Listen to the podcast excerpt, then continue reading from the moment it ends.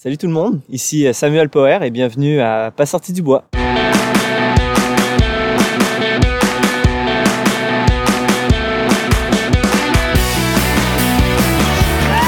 messieurs, votre gagnant, c'est 110 Si tu commences à te sentir bien en courant un ultramarathon, fais-toi-en pas, ça va passer. grand champion du 125 km.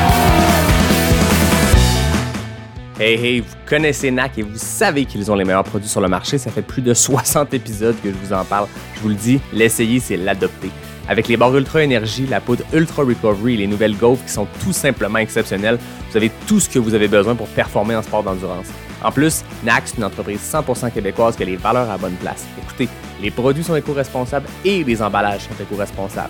Parle-moi de ça, une entreprise où les bottines suivent les babines. T'as le goût d'avoir 15% de rabais? Utilise le code promo pas sorti du bois sur le nacbar.com. P-A-S-S-O-R-T-I-D-U-B-O-I-S. Merci NAC et bon épisode. Ouais, ben, on n'est pas sorti du bois, hein? Bonjour tout le monde, bienvenue à ce nouvel épisode de Pas sorti du bois. Aujourd'hui, je suis accompagné de Samuel Poher. Comment ça va Samuel? Ça va bien toi? Ça va bien. Écoutez, on est autour du feu. J'ai l'impression que ça va être euh, le dernier autour du feu de 2021. Comment ça te frais en tout cas Commence à être frais. Euh, puis le but, c'est que mes invités soient confortables. Donc, euh, si on fait ça en novembre-décembre, ça se peut que ce soit un petit peu plus difficile. Ah, mais je tiens à dire que je suis très confortable quand même, la bière est excellente. Voilà. Merci, Yannick. ça fait plaisir. Toi-même, tu y vas, tu plugues la bière. Qu'est-ce qu'on boit? On boit une, euh, une Tordeuse. tordeuse. Ouais. tordeuse de la souche. Une excellente bière. C'est une première de plusieurs parce que tu en as amené une coupe de tes voyages de l'été. Fait que, euh, je pense qu'on on va bien boire, mais on va surtout bien jaser parce qu'on a beaucoup à dire. Euh, Samuel Poher, je trouve ça vraiment important de, le- de le dire parce que souvent la façon que, que je poke mes invités pour les inviter à pas sortir du bois, c'est soit parce que c'est des amis ou des connaissances, soit quelque chose se passe, une performance dans une course, une histoire X d'un- d'un d'un- d'un accomplissement. J'écris à la personne, hey, on se connaît pas, j'ai un podcast, est-ce que ça te tente de venir? Cool, on le fait, on se trouve une date puis on le fait.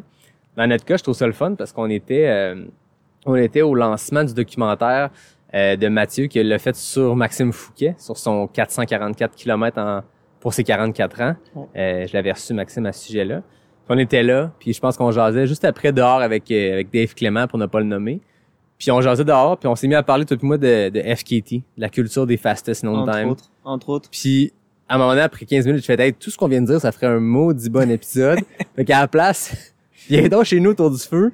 On va se faire un épisode, puis on va reprendre cette conversation-là. Exact. On a attendu une couple de semaines, mais ça se donne. Mais non, c'était un super événement, honnêtement. Puis, comme on se l'était dit, euh, je reviens un peu là-dessus parce que je trouve que c'est important. Euh, le travail que Ma- Mathieu Bélanger-Barrette, là, on va le nommer comme il faut, avec euh, Max Fouquet, ils ont fait sur euh, sur ce film-là. C'était, il y a deux éléments que je trouve qui sont vraiment bien. Ben, tout d'abord, c'est que ça relate le récit de quelqu'un qui est vraiment engagé auprès de la communauté ici, localement, depuis longtemps, puis qui gagne à te connaître.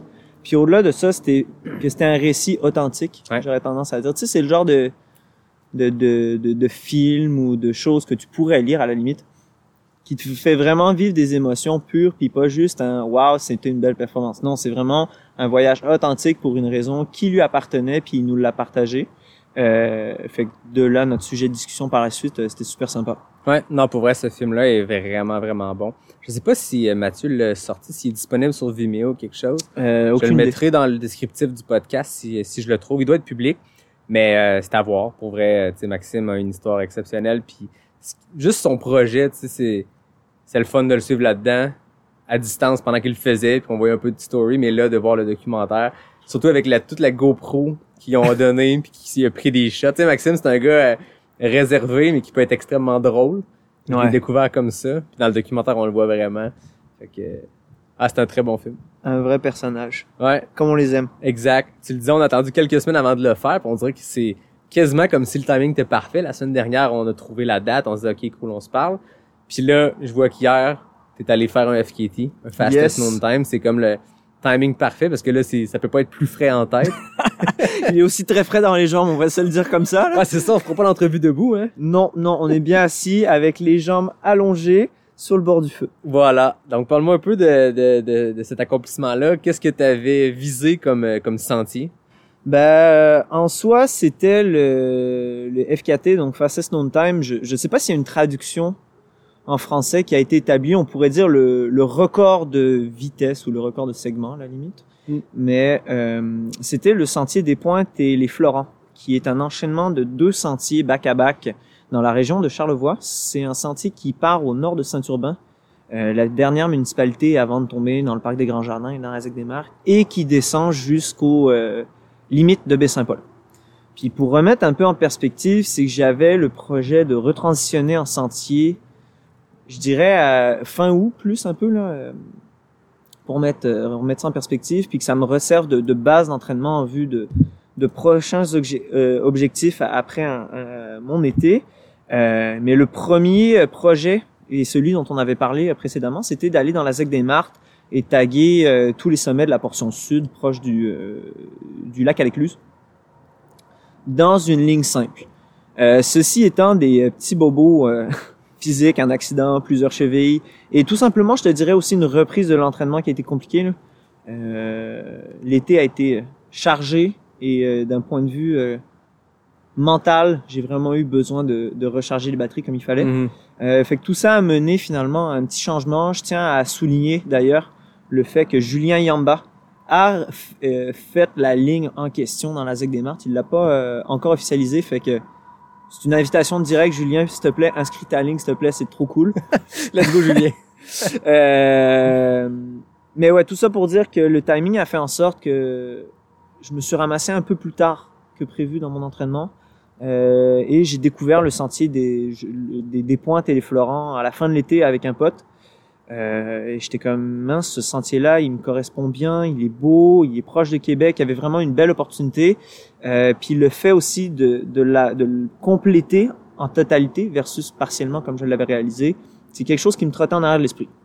Ceci étant, je suis parti en vacances, ça a été, euh, comme je disais, un petit peu plus compliqué, mais là, ça a donné que la fin de semaine dernière, je me suis dit, ah, ça pourrait être bien de, de l'essayer. La fin de semaine précédente, j'avais fait une sortie qui m'avait dit, ah, finalement, euh, je suis en pas trop mauvaise forme. ce Les jambes sont revenues. Bah, ou tout du moins, euh, les jambes étaient semi-présentes. Je suis quand même dans un bon bloc, mais la forme était correcte. Fait que là, Mhm. j'étais comme, ah, ce serait le fun de voir qu'est-ce que ça vaut, cette transition qui est amorcée euh, tranquillement vers la course en sentier, comment ça se place, euh, reprendre de l'expérience aussi.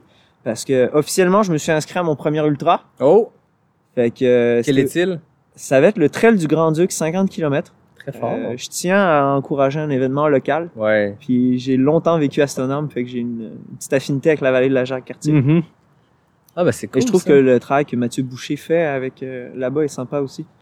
Fait que euh, ouais non tout ça pour dire que c'était une belle opportunité, ça s'est présenté et euh, pour être honnête avec toi, je trouvais que d'amener des copains pour me clouer juste pour l'aller 27 kilos, c'est ordinaire. Fait que là j'étais comme bon. Quand est- comment est-ce que je peux rallonger la patente pour faire en sorte que ce soit meaningful aussi pour mes amis qui vont venir m'aider? Euh, puis c'est là où je me suis dit, euh, mince, ça peut être vraiment le fun d'essayer de taguer le FKT à l'aller, puis de faire de quoi un peu cabochon, puis voir comment ça va réagir sur le retour. Euh, donc c'est de là qu'est né le FKT, de reprendre le FKT sur la portion aller, mais aussi de compléter le retour en totalité pour euh, pour faire une nouvelle marque aussi sur une variante aller-retour. C'est un trajet qui, qui existait déjà, qui avait été euh, ajouté, je pense, à l'automne dernier 2020.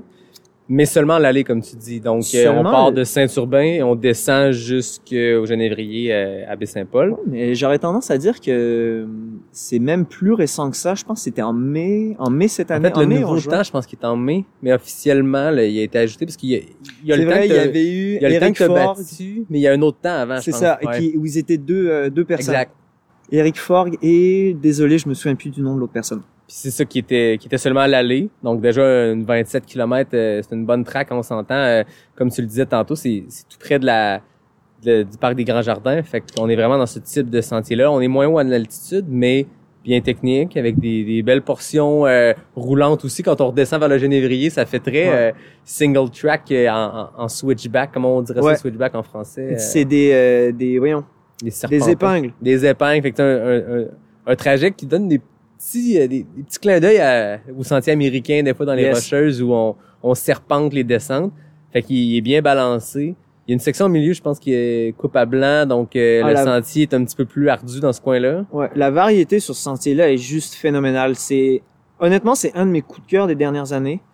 Euh, puis je le dis, je vais essayer de le dire très humblement. J'en ai quand même fait pas mal dans les dernières années des sentiers là, euh, à travers le Québec, mais celui-ci est vraiment sympa parce que tu peux voir autant des portions de forêt boréale que des, for- des portions de forêt tempérée. Tu vas avoir des vues splendides sur la vallée de Baie-Saint-Paul avec la portion des Caps un petit peu plus au sud. Et comme tu le mentionnais, il y a cette portion euh, là où il y a eu des coupes à blanc où tu as besoin de, de regarder euh, ta carte comme il faut, on va dire.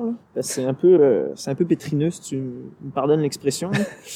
Euh, mais ouais, non, euh, il y a des, il y a des bonnes inclinaisons. La portion, euh, la portion sud des Caps justement, il y a une côte en particulier où tu prends quelque chose comme 200 ou 250 mètres en 2 kilos là.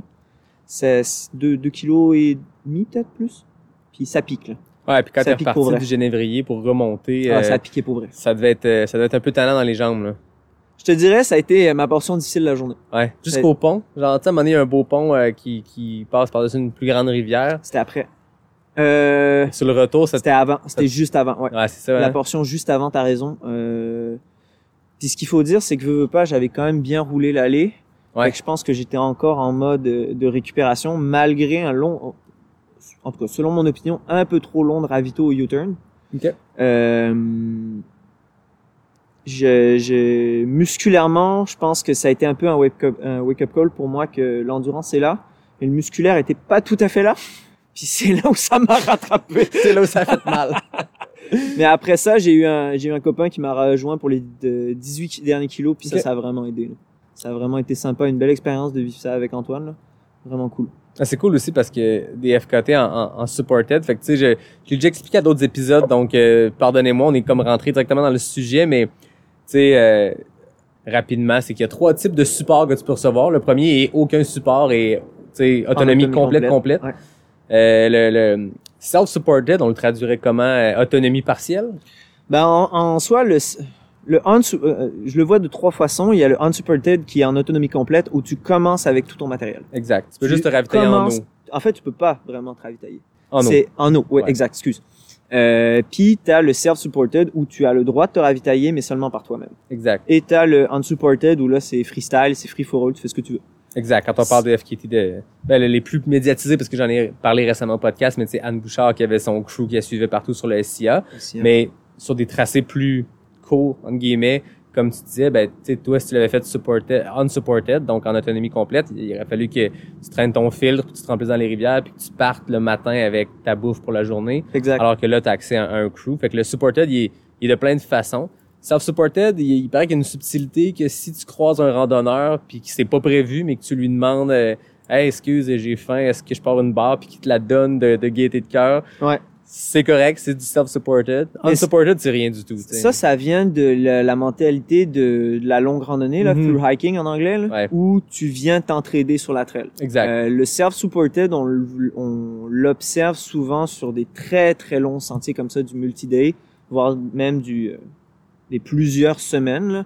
On peut penser euh, ben, proche de nous, c'est sûr qu'il y a la SIA, mais au-delà de ça, tu sais, t'as la, la, la trail des Appa- le sentier des Appalaches, tu vas avoir le, le PCT, Pacific Coast Trail, tu vas avoir la Colorado Trail, hein, tout, Mm. tout- ce qui est Continental Divide ensuite. Là, où vraiment les gens qui le font self-supported, ils s'entraînent entre eux autres. C'est juste trop long, puis parfois il y a il y a trop de variabilité, si on veut, sur le parcours qui fait en sorte que ben, c'est bien beau être self-supported, mais si pendant 150 kilos, t'as rien, puis qu'il y a, là, il y a quelqu'un qui t'aide, tu vas le prendre. Exact. Même self-supported, tu peux arrêter dans un dépanneur, te ravitailler avec ta propre carte de crédit puis t'acheter euh, une Yes. sneakers. Tu sais, c'est, en fait, si on veut voir la différence, moi, j'ai reçu Charlotte Levasseur-Paquin aussi, qui a établi le, le FKT self-supported du SIA. Donc, euh, elle a eu le, le général, puis la semaine, quelques jours après, il y a, il y a un gars qui est allé chercher de, qui a, qui a raté quelques heures à son record à elle. Mais bref, elle, elle a le, le fastest known time en autonomie partielle sur le SIA. Donc, elle s'était, elle me racontait au podcast qu'elle s'était euh, fait acheminer par la poste à certaines boîtes euh, de ravitaillement, des affaires. Fait que tu peux partir puis te dire, ben, je pars pas avec mon, mon stock pour 12 jours. À la mi-parcours, euh, j'ai accès à un dépanneur. À la mi-parcours, j'ai accès à un comptoir postal où je me suis posté euh, des bas de rechange puis un peu de bouffe. Donc ça, c'est vraiment le, self-supported. Puis quand on parle de Mathieu Blanchard ou Anne Bouchard, ben là, on parle de, des FKT qui sont complètement supported. Puis c'est un truc, euh, je- j'ouvre une parenthèse un peu qui est vraiment impressionnant des, des records justement qui sont mis self-supported ou même euh, faisons abstraction de, de records, les gens qui réalisent euh, ces longues randonnées, euh, puis qu'ils font en autonomie juste en dealant eux-mêmes, ben, il y a cette notion aussi que pour aller resupply, souvent se ravitailler, euh, tu sors de la trail. Fait que souvent, c'est du tu hitchhike ou tu fais du pouce ou tu marches complètement jusqu'à un point qui parfois est loin de la Ouais. trail. Fait que ça rajoute du temps là, supplémentaire, ça rajoute de la gestion supplémentaire. Euh, puis tu sais, c'est des choses à prendre en considération. J'en parle un peu euh, de, de, de, de point de vue personnel parce que j'ai eu pas mal d'amis qui, qui les ont fait ces sentiers-là. Tu sais, c'est comme oui, tu peux envoyer des box, mais il y a tellement de variabilité avec est-ce que ta box va arriver? La box parfois il la garde euh, deux jours, trois jours, fait qu'il faut que tu sois vraiment dans tes temps, Ouais, etc., etc. Fait que, en ordre général, souvent les gens qui font ce genre de choses-là se, se ravitaillent euh, sur la route et, euh, et se démerdent. Honnêtement, c'est un peu, euh, c'est un autre monde. Ouais. C'est vraiment un autre monde la longue randonnée, puis c'est fascinant. Je vais juste dire ça comme ça. Mais je pense que sur des sentiers en mode FKT, plus en, en trail running, donc en Ouais. course en sentier, il y a moyen de faire des grosses journées, même des défis de deux, trois jours en, en self-supported, en unsupported, Ouais. à la course. Mais je pense que quand on entre dans du self-supported puis du unsupported, donc en autonomie, sur des très longues distances, on voit plus souvent des, des randonneurs, quoique je, je prenais l'exemple de Charlotte qui était en mode course. Ouais. Euh, mais c'est ça, on voit des, des FKT. Moi, quand je vois le, le- les FKT, oui, en supported de, de l'Appalachian Trail, c'est hyper impressionnant la vitesse à laquelle les athlètes le font, avec une équipe de sport qui font tout. Mais quand tu vois la vitesse des records en autonomie, partielle ou complète, peu importe, c'est d'autant plus impressionnant. C'est d'autant plus impressionnant quand Scott Jurek, Carl Melzer, des ultramarathoniens américains hyper connus, avaient battu le record de l'Appalachian Trail. Puis le gars qui les a battus est Ouais. arrivé en self-supported. Ah, c'est euh, comment il s'appelle son nom de trail, c'était Jim Bean, un Ouais, truc comme ça là? Puis après ça, il y a Karel Sabé qui allait Ouais, chercher le temps. Mais euh, ouais, comment il s'appelle? C'est Ah, je me souviens son nom de sentier, c'est Bean. Il y a Bean dedans. C'est un coureur hallucinant. Puis il disait, tu sais, il dit, moi j'ai j'allais chercher ce temps-là. Puis tu sais, il avait abaissé beaucoup le temps de, de Ouais. deux légendes de l'ultramarathon parce qu'il dit, ben moi je me couchais pas le soir. Ou tu sais, mettons faire ce que tu sais déjeuner là, ben Tu manges en ces gars-là mangeaient dans leur van, Ouais. relax avant de partir. Lui, il se levait, il faisait sa tente, puis il partait. Fait qu'il gagnait du kilométrage en déjeunant. En, il y avait moins de logistique, puis je pense que lui, il attribue à ça son succès. Par contre, ça amène un lot de difficultés complètement différentes. Hey, la gestion, puis là, on, on jase. la, la, la gestion de, du- de ton manque de sommeil quand tu fais ça. Ouais. Puis juste le beat que tu prends, puis mentalement de tomber dans cette zone où tu es complètement en, pas en symbiose, mais que tu es complètement, je l'ai en anglais, emerge, dans ton action où tu dis tu fais tout dans ton action en mouvement pour gagner le plus de temps possible. Puis c'est juste fascinant à quel point ce- cet homme-là en particulier, puis on dit cet homme-là, mais il y a aussi une femme, je me souviens plus son nom, qui avait pris le record de la PCT de cette façon-là Ouais. aussi. Euh, mais ces deux personnes-là, là, c'est incroyable le niveau de, de, de, de force mentale que tu es capable d'aller chercher pour réaliser ce genre de choses-là. Exact. D'être complètement seul, oui, tu croises des gens, mais euh, on s'entend, c'est des longues journées, puis ça enlève absolument rien aux, aux records qui sont supported. C'est complètement. J'ai C'est quasiment deux philosophies ou quasiment deux sports à certains égards. Mais ça demeure que tu as une journée difficile, tu arrives, ton crew est là pour euh, te, te, te, te craquer un peu. Tu sais, euh, je voyais dans le documentaire de Jérôme Binette sur Mathieu Blanchard, tu sais, je veux dire, il y avait une belle gang de joyeux lurons qui l'attendaient parce que il y avait un crew, tu sais, survolté, qui, tu sais, des, des gens extrêmement drôles, tu sais, Marianne, euh, Nicolas, euh, Dan, Marianne euh, Hogan, tu sais, qui ont, qui ont, qui ont rendu probablement ces moments-là, euh, qui ont même un petit bombe en fait sur la douleur que Mathieu devait vivre parce qu'il arrivait puis il y avait un, un, tu sais, du, du gros fun avec son crew. Là, on parle d'autonomie complète, c'est beaucoup, beaucoup de solitude. Puis quand t'es dans le creux, t'es dans le creux longtemps, je pense. Ouais. Mais tu peux te poser la question, ces gens-là aussi, c'est peut-être ça qu'ils recherchent. Ouais. Ouais, Tu sais, Jusqu'à un, certain point, euh, peut-être ces, ces creux-là, ces gens-là, ils recherchent ça, puis ils se disent jusqu'à un certain point. euh, tu sais, Ro- Rob Krah avait fait une allusion comme ça à un moment donné. C'est pas tout à fait le même, euh, le, le même genre d'effort, mais il dit il y a rien qui m'amènera dans un creux aussi profond que la dépression. Fait que les creux qui sont causés par ce que l'ultra ou ce que ce genre d'effort-là prolongé peut t'amener, c'est même pas effleurer la douleur qu'il est capable de réellement endurer. Mhm. vivre tout, tout simplement. Ouais, c'est un gars qui a, qui a été très rapide dans sa progression dans l'ultra, euh, Rob Crowder, puis euh, tu sais, gagné Western State et tout. Puis à un moment donné, il s'est comme un peu reculé pour des raisons de, de santé physique, mais aussi de santé mentale. Ouais, il y a eu une, une énorme dépression qu'il racontait Ouais, à il y en a eu plusieurs. ouais. plusieurs micros, puis euh, c'est ça, il racontait exactement ça, puis ça reste que peu importe la douleur qu'on peut vivre dans notre sport, ça demeure une douleur qui qui qu'on s'auto euh, donne, on, Exact. on se met nous-mêmes, on s'inscrit à des courses où on, on se lance dans des défis pour atteindre un peu ça. On le fait pas nécessairement que pour ça, mais ça fait partie, je crois, de, de l'aventure, de, la, de, l'aven- tu sais, de, de, de ces longues euh, expéditions-là ou ces longues courses-là, mais ça peut pas se comparer à une maladie. Non. Ceci étant, tu as ouvert une belle parenthèse. Euh, on change un peu de sujet du coq à l'âne, encore une fois, mais ça, il va falloir que tu t'habitues. Parfois, ça pop. C'est parfait, on est ça là pour part ça. à droite, à gauche. Mais euh, il n'y a pas, été- il y avait pas eu une progression si fulgurante en ultra quand tu le mets en perspective sur sa carrière complète? Ben, c'est parce qu'il est arrivé tard, je pense. Ouais, il est arrivé tard sur l'ultra, mais c'était un coureur aguerri. là. Mm. Puis euh, c'est drôle parce que quand tu entrecoupes certaines sphères de la course à pied, tu te rends compte qu'il y a beaucoup de liens qui se font. Par exemple, puis il y avait eu un podcast à un moment donné euh, de Mario Fraioli Ouais. à de Shakeout Podcast avec Mike Smith, qui est euh, un des grands entraîneurs de NCAA, université américaine. OK. Euh, puis euh, ce gars-là, justement, quand il est arrivé à, à Flagstaff, la ville de renom où beaucoup de, de, de coureurs célèbres et d'athlètes célèbres sont maintenant, c'est en altitude, il dit, tu sais, le gars, il s'entraînait encore son marathon et tout, puis de temps en temps, il allait ailleurs. Puis il a entendu, c'est ça qu'il raconte à son podcast, ouais, il y a un mec qui va courir 80 bornes dans les montagnes, euh, tu devrais aller courir avec. Puis ce mec-là, c'était Rob Crowder, tu sais. Puis ce gars-là sortait aussi quand même d'un background plus traditionnel, si on veut, avec route, piste, etc.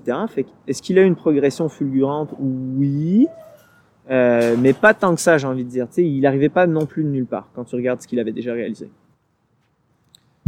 Ouais, c'est ça, c'est que je pense que c'était la bonne personne pour en parler de ça, justement, parce que on a passé vite là-dessus en, en ouverture, on est tombé vite dans le, dans le vif du sujet, on avait vraiment hâte de jaser d'FKT, Ah, mais, euh, mais t'es quelqu'un comme ça qui est très multidisciplinaire dans la pratique de la course, parce que tu fais de la piste, tu fais de la route, puis tu fais de la trail, puis là, tu le disais, tu t'en vas faire ton, ton premier ultra au, au Grand-Duc, je pense que tu cours en sentier depuis, euh, depuis un bon bout, mais parle-moi un peu de ce parcours un peu... euh, euh, diversifié. Puis moi, je trouve ça beau que encore aujourd'hui, tu sembles impliqué dans, dans chacune de ces trois sphères-là, du moins course à- sur route, course sur piste, Je à course en c'est- sentier. c'est difficile. Aller chercher Ouais. cet équilibre-là est vraiment complexe. Puis cette notion de faire un choix par rapport à ce que tu veux faire aussi est complexe parce que tu es capable de, de voir les avantages de chaque chose. Puis il y a cette notion de progression aussi qui est associée où je pense que il faut que tu fasses tes classes no matter what. Puis après, tu le transfères d'une façon quelconque. Puis encore là, je dis ça, mais ça dépend de, de tes attentes et tes objectifs aussi. Tu sais, puis jusqu'à un certain point, il y a des gens que ça intéressera pas de faire ça. Puis tant mieux, tant mieux honnêtement, qui qui fasse euh, que que tout le monde fasse ce qu'il aime, puis tout le monde sera content. Mais euh, pour revenir un peu à mon sujet, non, c'est ça. J'ai fait, euh, en fait, c'est ça qui est drôle. Je m'égare, mais C'est correct, on est là pour ça. on a juste pris une bière en plus, ça va bien. Une bière à deux. Une bière à deux. Ouais, d'ailleurs, euh, on va être dû pour un refill bientôt, by the way. Parfait. Mais euh, j'arrive du milieu de l'escrime. Moi, quand j'étais jeune, j'ai fait 13 à 14 ans, 13 ans, 13 ans d'escrime. Euh, puis je suis monté quand même jusqu'à un certain niveau, jusqu'à faire une écœurantite aiguë, puis juste comme un genre de, de, de burn-out, si on veut, OK. de- du sport de haut niveau. Euh, à 18, 19 ans, dans ces eaux-là, à peu près. Là. Puis, euh, par contre, j'ai toujours été beaucoup, beaucoup fait plein air, du ski, j'ai toujours euh, comme fait de la rando, euh, fait du canot, kayak, ce genre de choses-là. Puis j'ai tout, j'ai couru, je courais un petit peu en the side aussi, mais plus d'un d'une point, d'un point de vue euh, me tenir en forme pour un autre sport. Puis euh, après des années euh, mouvementées à l'université, on va dire ça comme ça, je me suis dit, crime, ce serait le fun que je, je me reprenne un petit peu en main. Mhm. ça de même. Puis au-delà de ça, le, le désir de compétition me manquait. C'est cette notion de performer, de me dépasser.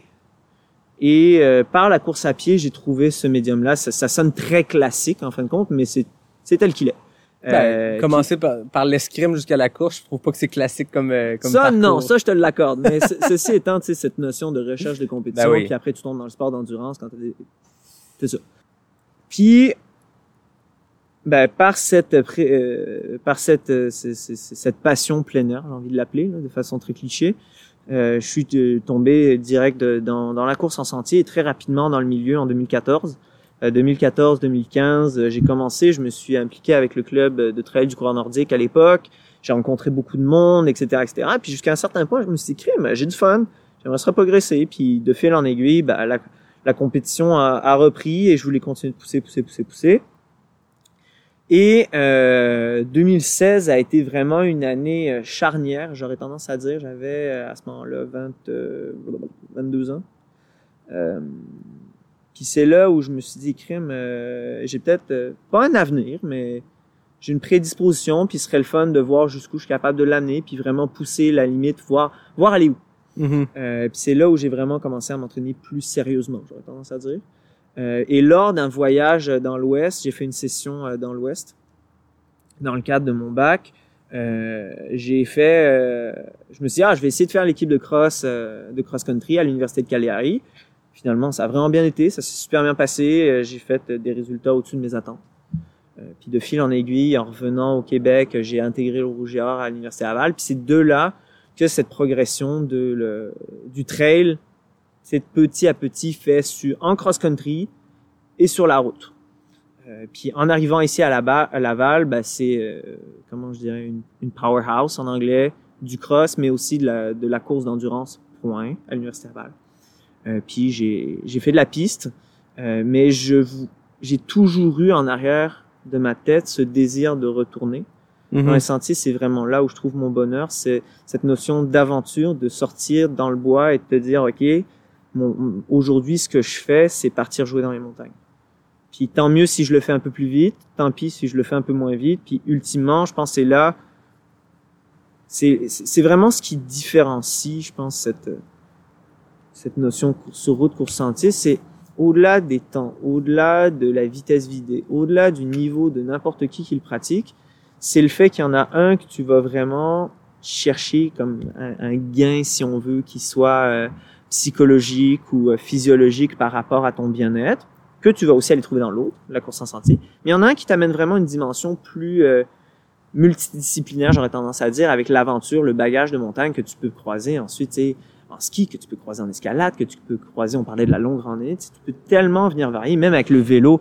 Euh, J'ai écouté ton podcast avec euh, Joe Grant, puis lorsqu'il parle de son tour à 49ers, là, c'était c'est un truc qui est vraiment sympa, puis tu peux rejoindre, tu peux faire de la promotion sur des valeurs. Euh, en tout cas, fait qu'il y a différentes façons de le voir. Euh, Est-ce que tu as besoin au quotidien de cette... euh, tu dis que c'est difficile d'avoir un équilibre à travers ces trois disciplines-là, mais est-ce que tu en as besoin? As-tu besoin d'aller faire ces séances d'intensité sur piste Oui. dans ton quotidien? As-tu Oui. besoin d'aller courir sur route dans ton quotidien? Oui.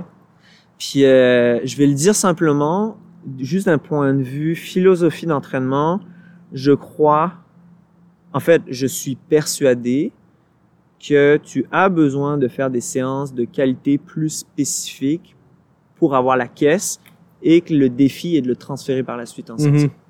Euh, tu sais, je le cache pas, je suis quelqu'un qui est extrêmement compétitif et qui j'ai un désir au-delà de la compétition avec les autres, mais de voir jusqu'où je suis capable de me rendre avec moi-même, aller où ma limite. Puis la façon d'y arriver, c'est de cette façon. Est-ce que c'est nécessaire pour euh, la pratique de tous et chacun? Non. Est-ce que moi, dans ma pratique pour mon équilibre, absolument? Ouais, puis c'est le fun d'aller vite. Tu sais, moi, je, je fais encore mes séances d'intervalle sur route. Ça va, même mes séances d'intervalle en côte, quand je vais avoir de quoi d'un petit peu plus euh, structuré, c'est le fun sur route. J'adore le, le sentier, puis j'ai fait beaucoup de route, fait qu'à un moment donné, j'ai comme un peu perdu de vue. Le, la- Mais tu sais, j'ai toujours habité dans, habité dans des coins urbains. C'est la première fois depuis trois mois que j'habite ici que, Avec, comme le, je te disais tantôt, j'ai- un kilomètre san- de- de- d'asphalte à faire pour tomber dans un sentier.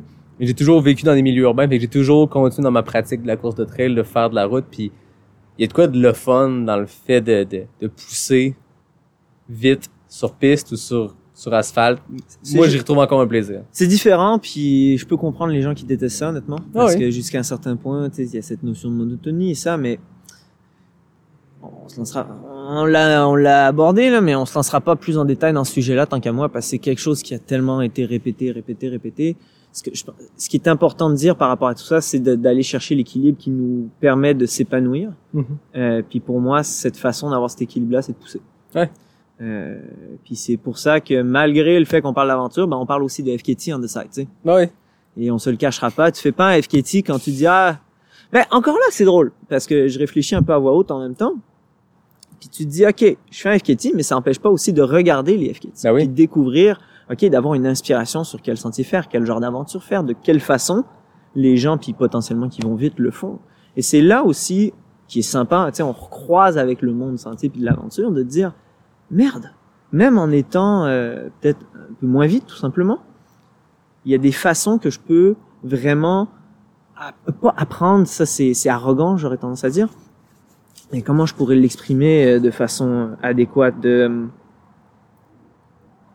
de, de de planifier, si on veut, des aventures en se basant sur ce qui a été fait. Puis c'est ça qui est sympa. On revient sur le sujet des FKT, de de dire que ok, ton FKT en fait c'est une base de référence Mhm. qui est un peu symbolique jusqu'à un certain point. Tu sais, c'est abstrait, c'est de se dire, ben, de ce panneau-là à ce panneau-là, il y a potentiellement un segment mythique ou symbolique euh, dans lequel des gens vont courir.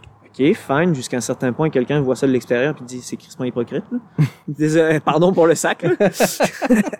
mais t'es comme bah c'est ça qui est ça. Puis il y a du monde qui enjoy. Mais au-delà de ça, c'est que tu peux dire crime, c'est une c'est une inspiration pour ah wow, il y a un sentier à, senti- à cet endroit-là, ça, ça va nous permettre de faire des- de découvrir une région, de découvrir les gens autour de cette région-là.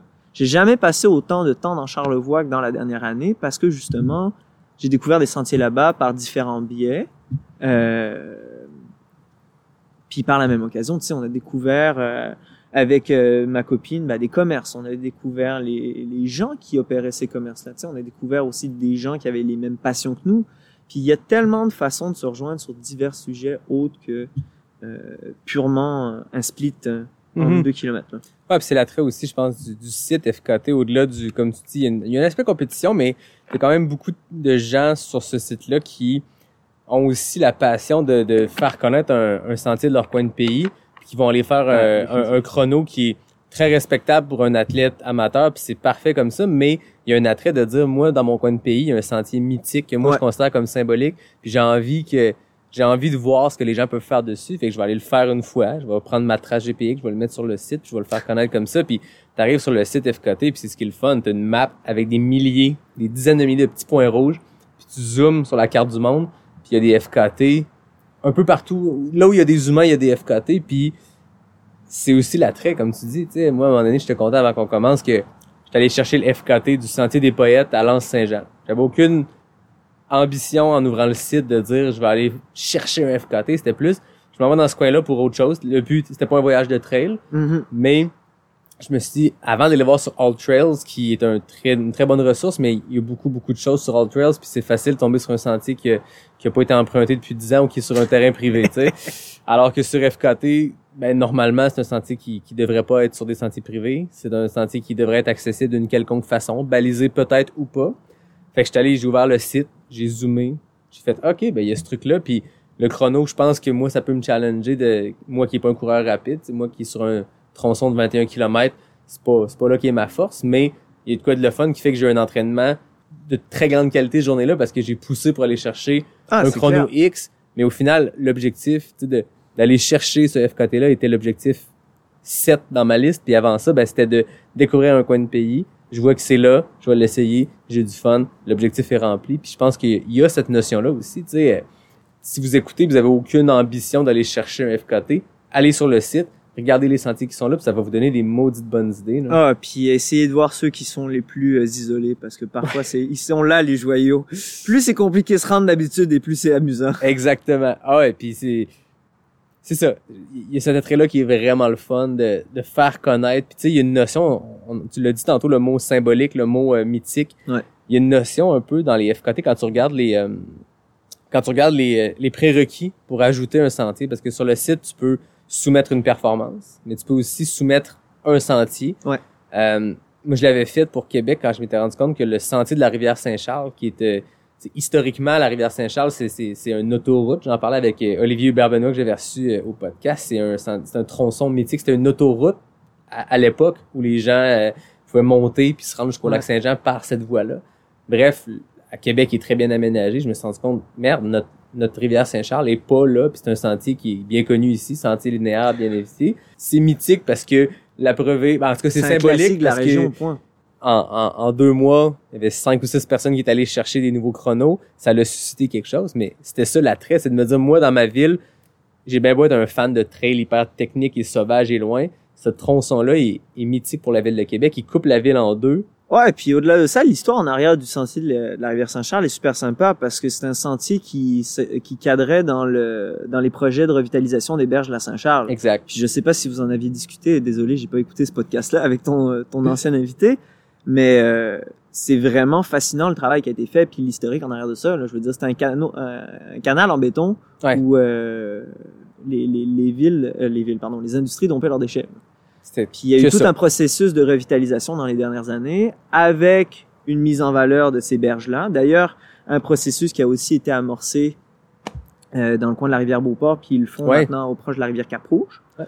Euh, qui est qui, qui est vraiment une façon de redonner un attrait naturel euh, aux citoyens des quartiers de la ville. Puis, Exact. je dois t'avouer que j'ai un certain biais à parler de genre, ce genre de choses-là, mais d'un point de vue urbaniste, je trouve ça intéressant. Ben oui, puis comme tu dis, ils l'ont fait pour la rivière Saint-Charles, qui est un tronçon de 32 km. Puis souvent, les, les beaucoup de gens l'empruntent pour aller s'entraîner euh, à la hauteur de Saint-Roch, euh, Saint-Sauveur, Limoilou. Ouais. Mais si on monte, il y a une belle diversité de sentiers aussi. Ça demeure très roulant, on s'entend. Les ponts C'est de un bois. sentier linéaire, mais il y a des ponts de bois, mais il y a des sections en single track, large, mais quand même, avec une belle diversité. Mais c'est ça, comme tu le dis, à Québec, en ce moment, on a le parc linéaire de la rivière Beauport maintenant. La rivière, euh, juste à côté ici, la rivière des Roches, pas loin de chez moi, qui, qui ont aménagé exactement comme ça, un truc... euh, Fait que, c'est un beau projet d'urbanisme, mais ça part d'un, truc qui est, qui est mythique, tu puis... euh, quand j'en parlais avec Olivier, c'est que lui avait fait une tentative d'une traversée qui est le sentier des Jésuites, qui est un sentier de 200 km qui termine au lac Saint-Jean. Mais que le premier 32 km de ce sentier-là est la rivière Saint-Charles. Puis ensuite, ben, ça continue, ça passe dans le parc La Jacques-Cartier. Puis Olivier, moi, je trouve que c'est quelqu'un qui a un attrait euh, très historique dans ses projets. Mhm. Il, euh, il avait établi un FKT aussi euh, qui, qui connectait la gare du Palais à la gare de Rivière-à-Pierre à Québec. Euh, donc, euh, il y a toujours un attrait historique dans sa démarche. Puis moi, ça m'avait beaucoup parlé. Puis c'est suite à cet épisode-là que j'avais fait. Hey, je vais aller voir sur le site si la rivière Saint-Charles est là. Et là? Cette grande parenthèse-là, notre hommage à la rivière Saint-Charles, pour dire qu'il y a, dans les critères, il y a l'aspect de, de symbolisme. De, il faut que le sentier veuille dire quelque chose. Je peux pas dire, euh, moi, on est devant chez nous en ce moment, je peux pas dire, euh, il y a un bois derrière chez moi, entre la maison rouge puis la maison verte, il y a un FKT, puis Mm. je vais aller le chercher. Tu sais, Ben, il y a divers critères quand tu regardes. euh, Il y, a, il y a certaines règles et standards, barèmes qui sont supposés être établis par rapport au fait de créer des routes. Il y a cette notion de reprodu- reproductibilité. J'espère que je l'ai dit correctement. euh, puis euh, il y, a- il y a cette notion donc, comme je viens de le mentionner, mais il y a aussi la notion d'esthétisme. Merci beaucoup. Alors, euh, parenthèse, ce qu'on va boire, c'est corne de brune, euh, de brume, exact. C'est une, une Scotch Ale à 9% qui vient de la brasserie à l'abri de la tempête aux îles de la Madeleine, Donc, on dit bonjour aux gens des îles de la Madeleine. au Madelino. T'es allé dans ce coin-là dans tes vacances? Oui, c'est magnifique. Je le recommande à tous. C'est exceptionnel. Donc, euh, ce- cette pause euh, pendant que Samuel verse les bières n'est pas présentée par le tourisme des îles de la Madeleine, mais on salue quand même les gens des îles de la Madeleine. Et voilà. D'habitude, c'est moi qui reçois mes invités avec euh, les bières de mes partenaires, mais là, c'est Samuel qui travaille avec sa bière ici, donc... euh, Ouais, ben à Je ce, remercie. à, à ce moment-là, c'est moi qui vais me mettre à poser les questions. ok, on switch complètement l'entrevue. exact. Si tu avais à choisir trois ou quatre sentiers, justement, ou euh, FKT, ou peu importe, tronçons qui, selon toi, mais, valent la peine d'être partagés ici au podcast au Québec. Existant ou pas? Euh... Parce que Non, Non? non, On existant ou pas. On, on va mettre deux. le champ large. Parce qu'on s'entend que il y en a des très beaux qui sont euh, qui sont là sur le site, il y en a qui le sont pas. Puis on va débattre après s'ils devraient être inscrits. Parfait. Euh, ben, je te dirais que je l'ai vu qui a été inscrit, mais personne l'a encore établi, qui est le, le long tronçon Trans-Charlevoix qui connecte le sentier, la traversée de Charlevoix, qui est un 100 quelques kilomètres que tu avais fait, était sur le crew de Simon-Pierre. Simon-Pierre Leblanc, ouais. Mais la, la Trans-Charlevoix qui est ajoutée au site, c'est cette traversée-là, plus le sentier des Caps, plus la Mistachibo. Donc, c'est connecté mes deux événements trail préférés. Non, je peux pas dire ça, je peux pas avoir de favoris, mais tu connectes l'entièreté de l'UTHC 125 et une partie du QMT. Si René Morissette et Mathieu Fortin nous écoutent, pourriez-vous confirmer que vous avez jamais fait ce PPD, s'il vous plaît? PPD, c'est une abréviation pour plan pas d'allure. On salue René et Mathieu parce que ça a été, je sais pas si tu l'as vu sur le site, il est là, le tronçon de Tranche-Charlemagne. Ouais, je l'ai vu, mais il n'y a pas de temps d'inscrit. J'ai fait cette portion-là en entièreté, pas d'une fois, on s'entend, dans le cadre de l'Ultra Trail Aricana, dans le cadre de mon entraînement personnel et dans le cadre du Québec Méga Trail.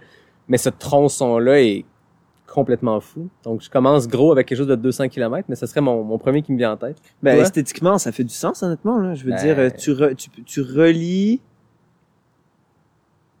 d'un pôle, si on veut, jusqu'à la limite étant la, la rivière Saguenay. Ouais. Fait que ta barrière, elle est là. C'est juste d'un point de vue, d'un point de vue Rivière Saguenay géophysique, à la rivière euh, Jean-Larose. quelque chose dans ce style-là. Fait que euh, super intéressant de ce côté-là. Toi? Pendant que je pense à mon deuxième, toi? J'ai un faible pour la traversée de Charlevoix, honnêtement, puis cette région-là. Je pense que c'est un sentier qui a un historique avec la fondation de la traversée de Charlevoix, avec le travail que Dor Fortin avait réalisé Mhm. euh, dans les dernières années, en fait, pour bâtir euh, le, le, le, récréo touristique, le récréo touristique en fait dans cette région-là, puis vraiment développer, démocratiser un petit peu plus la randonnée dans cette région. Il y a, il y a quelque chose de beau euh, dans la traversée de Charlevoix, puis encore une fois, il y a cette notion de, de repro- reproductibilité, ça va être le mot difficile à dire de la soirée, euh, où ça fait du sens. Ouais. Tu sais, c'est autant une étape de randonnée que ça peut être un défi personnel, que ça peut être un défi de fast-pack en deux, ou trois jours. Euh, et ça relie, ça, ça fait juste du sens. Et d'un point de vue esthétique, c'est beau. Ça part de la ZEC des Martes, ça coupe par les montagnes de la ZEC des Martes, ça va jusque dans les Hautes-Gorges, ça prend par la ZEC du lac aux puis ça finit à la, ben, plus ou moins à la, à la Malbaie.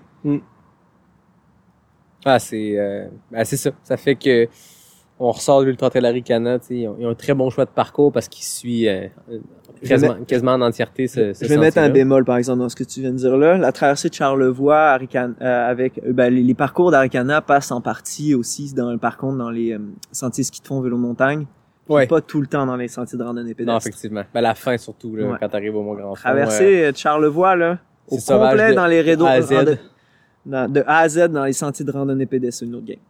C'est supra technique. Ouais, eh, oui. moi, ça me fait toujours rire. Ma parenthèse, après ça, je te dis mon, mon deuxième qui me vient en tête. Ma parenthèse est quelque chose qu'on entend beaucoup. Ah, Aricana, c'est roulant. Aricana, c'est roulant. Je reviens de il y a quelques semaines, puis j'entendais ça. Ouais, Aricana, c'est roulant. Au, mo- au moins, le nouveau Saint-Siméon, il est technique parce que le reste, c'est roulant. Puis je suis comme, je suis pas d'accord. C'est- roulant selon la définition du ratio des plus par kilomètre. Parce que c'est pas un sentier. Tu sais, pour un 125 km, 4000 mètres, on s'entend que c'est très challengeant pour la majorité des gens. Si tu compares à d'autres tronçons, d'autres courses, c'est pas énorme. Mais je suis pas d'accord que c'est roulant. Il y a des portions très roulantes, on s'entend. Mais fais le, le 125 en entièreté, t'as beaucoup plus de sections techniques sauvages que roulantes. C'est ma parenthèse éditoriale. Est-ce que tu es d'accord? En partie d'accord. OK.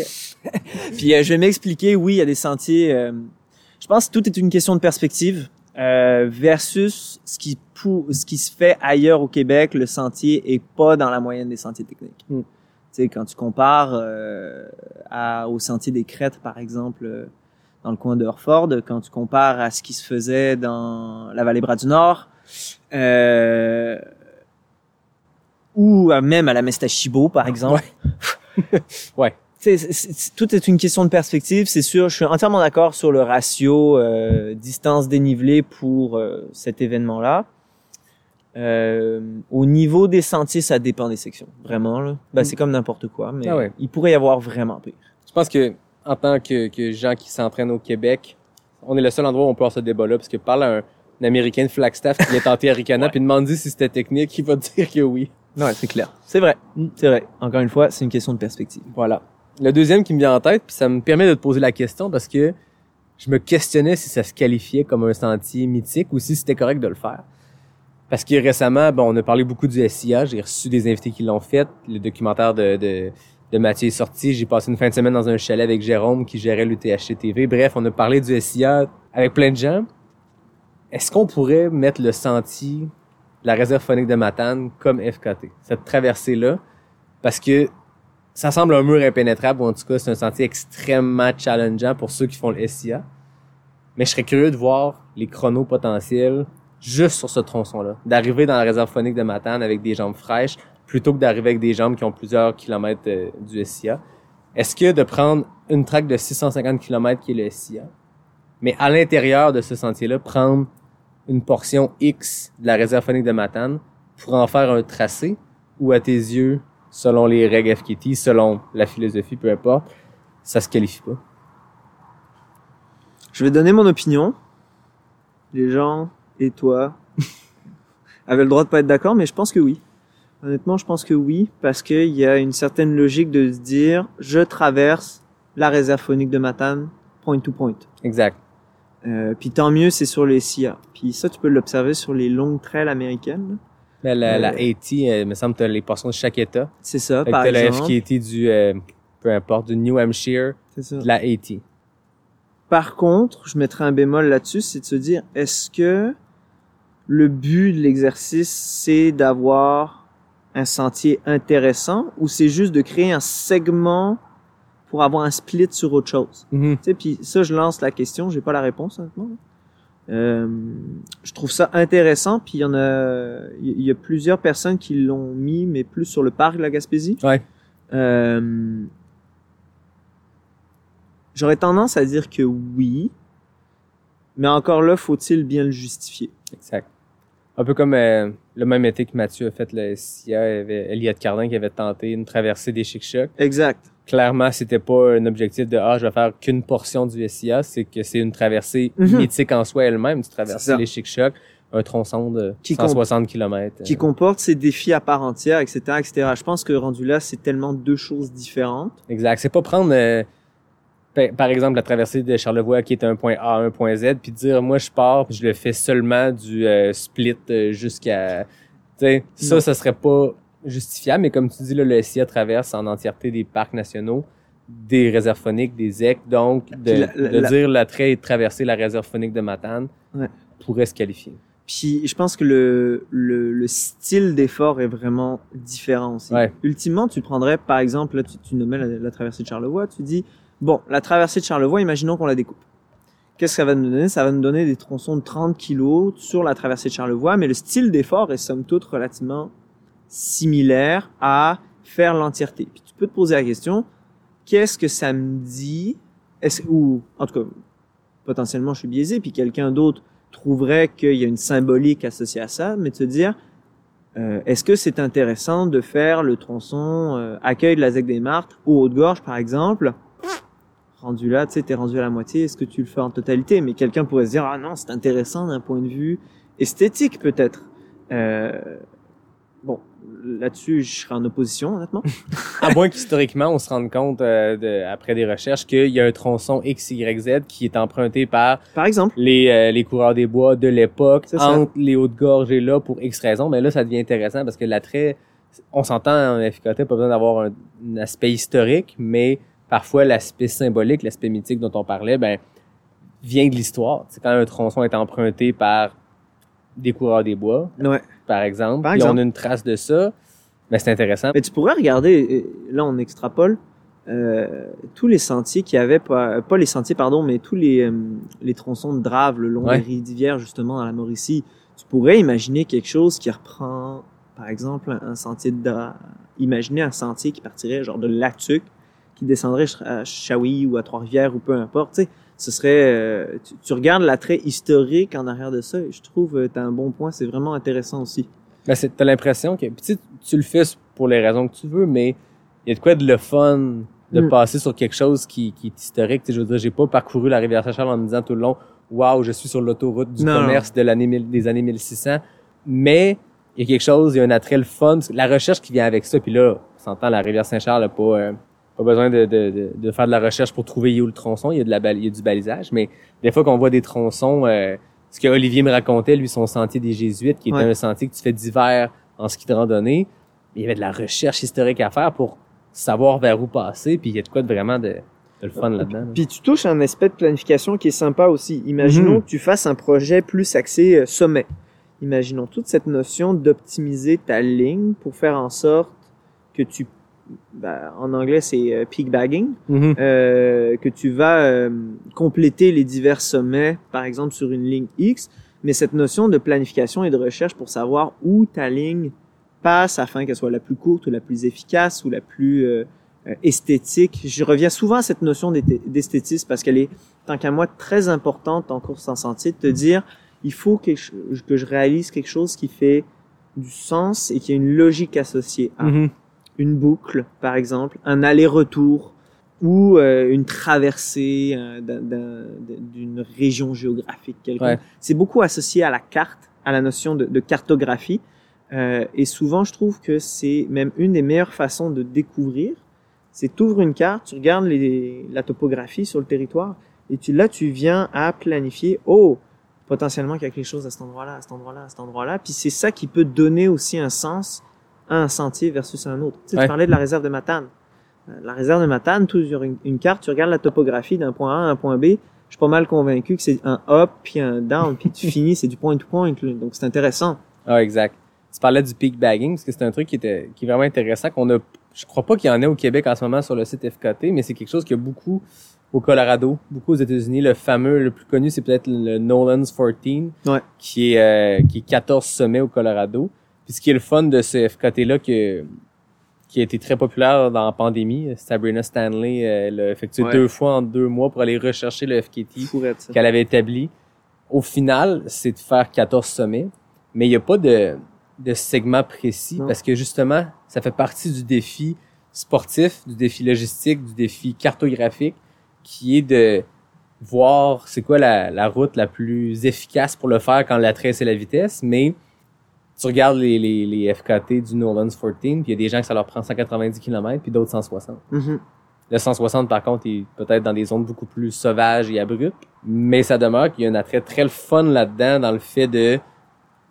T'as 14 sommets à, à passer. Faut que t'as, t'as ton segment GPX au final, si tu veux être homologué, que t'aies été au sommet de tes 14 14. Mais après ça, tu le lis dans l'ordre que tu veux, selon toi, ta recherche, où ton crew sera.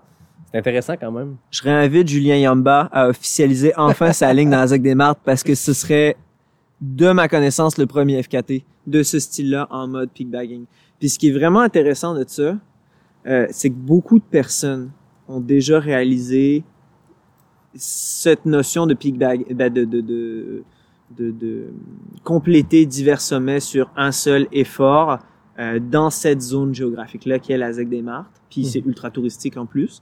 Mais le Euh, défi des cinq sommets, à chaque année, on voit des gens s'amuser à, à le faire. Bon, souvent, c'est avec les raids de voiture entre. Ouais. Ça rentre pas dans les FKT. Si, Mais c'est dans la même philosophie quand même de se dire, il y a cinq sommets, puis je trouve la façon la plus simple. ok, Bon, on pourrait imaginer à ce moment-là un défi des cinq sommets human powered Oui, avec du vélo. ben oui. Ça, à quel point ce serait incroyable. Je lance une invitation, là. Mm. Euh, ouais, ouais, ouais. Je pense que je paierais une caisse de 24, honnêtement, à quelqu'un qui ferait le défi des cinq sommets À vélo. À- à- en, faisant con- les, en connectant les, les sommets à vélo. Exact. Ce Parce que Joe Grant me racontait. insane. Joe Grant, euh, à l'épisode 30, me parlait de son tour des 14ers qui était de, de connecter les 53 sommets de plus de 14 000 pieds au Colorado. Mais dans son projet, l'attrait était faut que tu montes les 53 sommets.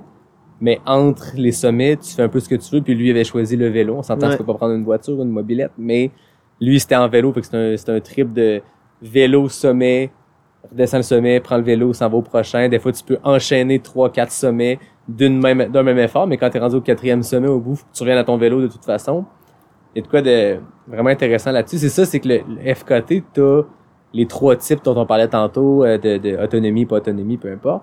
Mais t'as aussi ces philosophies-là qu'on entend moins parler, puis qu'en ce moment, au Québec, comme tout ce qui se passe en trail, j'en parlais avec Samuel Ouellette, il y a une explosion de popularité de la course en sentier typique de je m'inscris à une course, je mets un cours. Exact.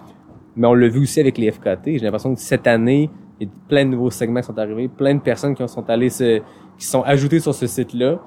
Euh, fait que nécessairement, ça va gagner en popularité. Puis je trouve ça important. Je dis pas que on- avec notre épisode, Samuel, on va rejoindre toutes les personnes potentielles de faire des FKT, mais de parler de cette philosophie-là, que tu peux pas simplement, tu peux, mais est-ce que ça va être homologué de dire, bon, ben, il y a le relais pas loin de chez moi, ici, Ouais. euh, au, au lac Beauport? Sam, on va aller faire une boucle up and down, puis on va inscrire un FKT de 3 km et 200 mètres de D+. Tu sais, c'est pas ça l'attrait, c'est de parler de, parler, c'est ça, de la philosophie derrière le FKT, puis parler des options. Le Ben, peak bagging, le vélo. Tu sais, on- on- il y a deux, deux points que j'aimerais amener. Le premier point, c'est cette notion d'aventure. Tu sais, c'est- c'est toujours cette notion soit d'aventure, soit de repousser Mm. Euh, une limite. Puis ce qui est intéressant euh, avec le, le, le concept FKT, puis on répète beaucoup ce mot-là, euh, c'est que c'est toi qui en décides les paramètres. Donc, tu as besoin de rien d'autre que ton cerveau et tes jambes, en gros, euh, puis souvent l'aide de, de tes pairs pour réaliser un effort que tu planifies dans des paramètres euh, définis mais que tu contrôles. On va Ouais. dire ça comme ça. Tu sais, tu choisis ta journée, tu choisis de la façon dont tu le fais. Donc, je trouve que c'est vraiment la façon quasi optimale d'aller chercher le meilleur de soi-même, peu importe le niveau de la personne, parce que tu es maître de tout ce que tu fais. Exact. Et Tu contrôles un peu plus de paramètres. en fait, tu contrôles tous les paramètres. Ouais. Sauf ton point A, ton point B.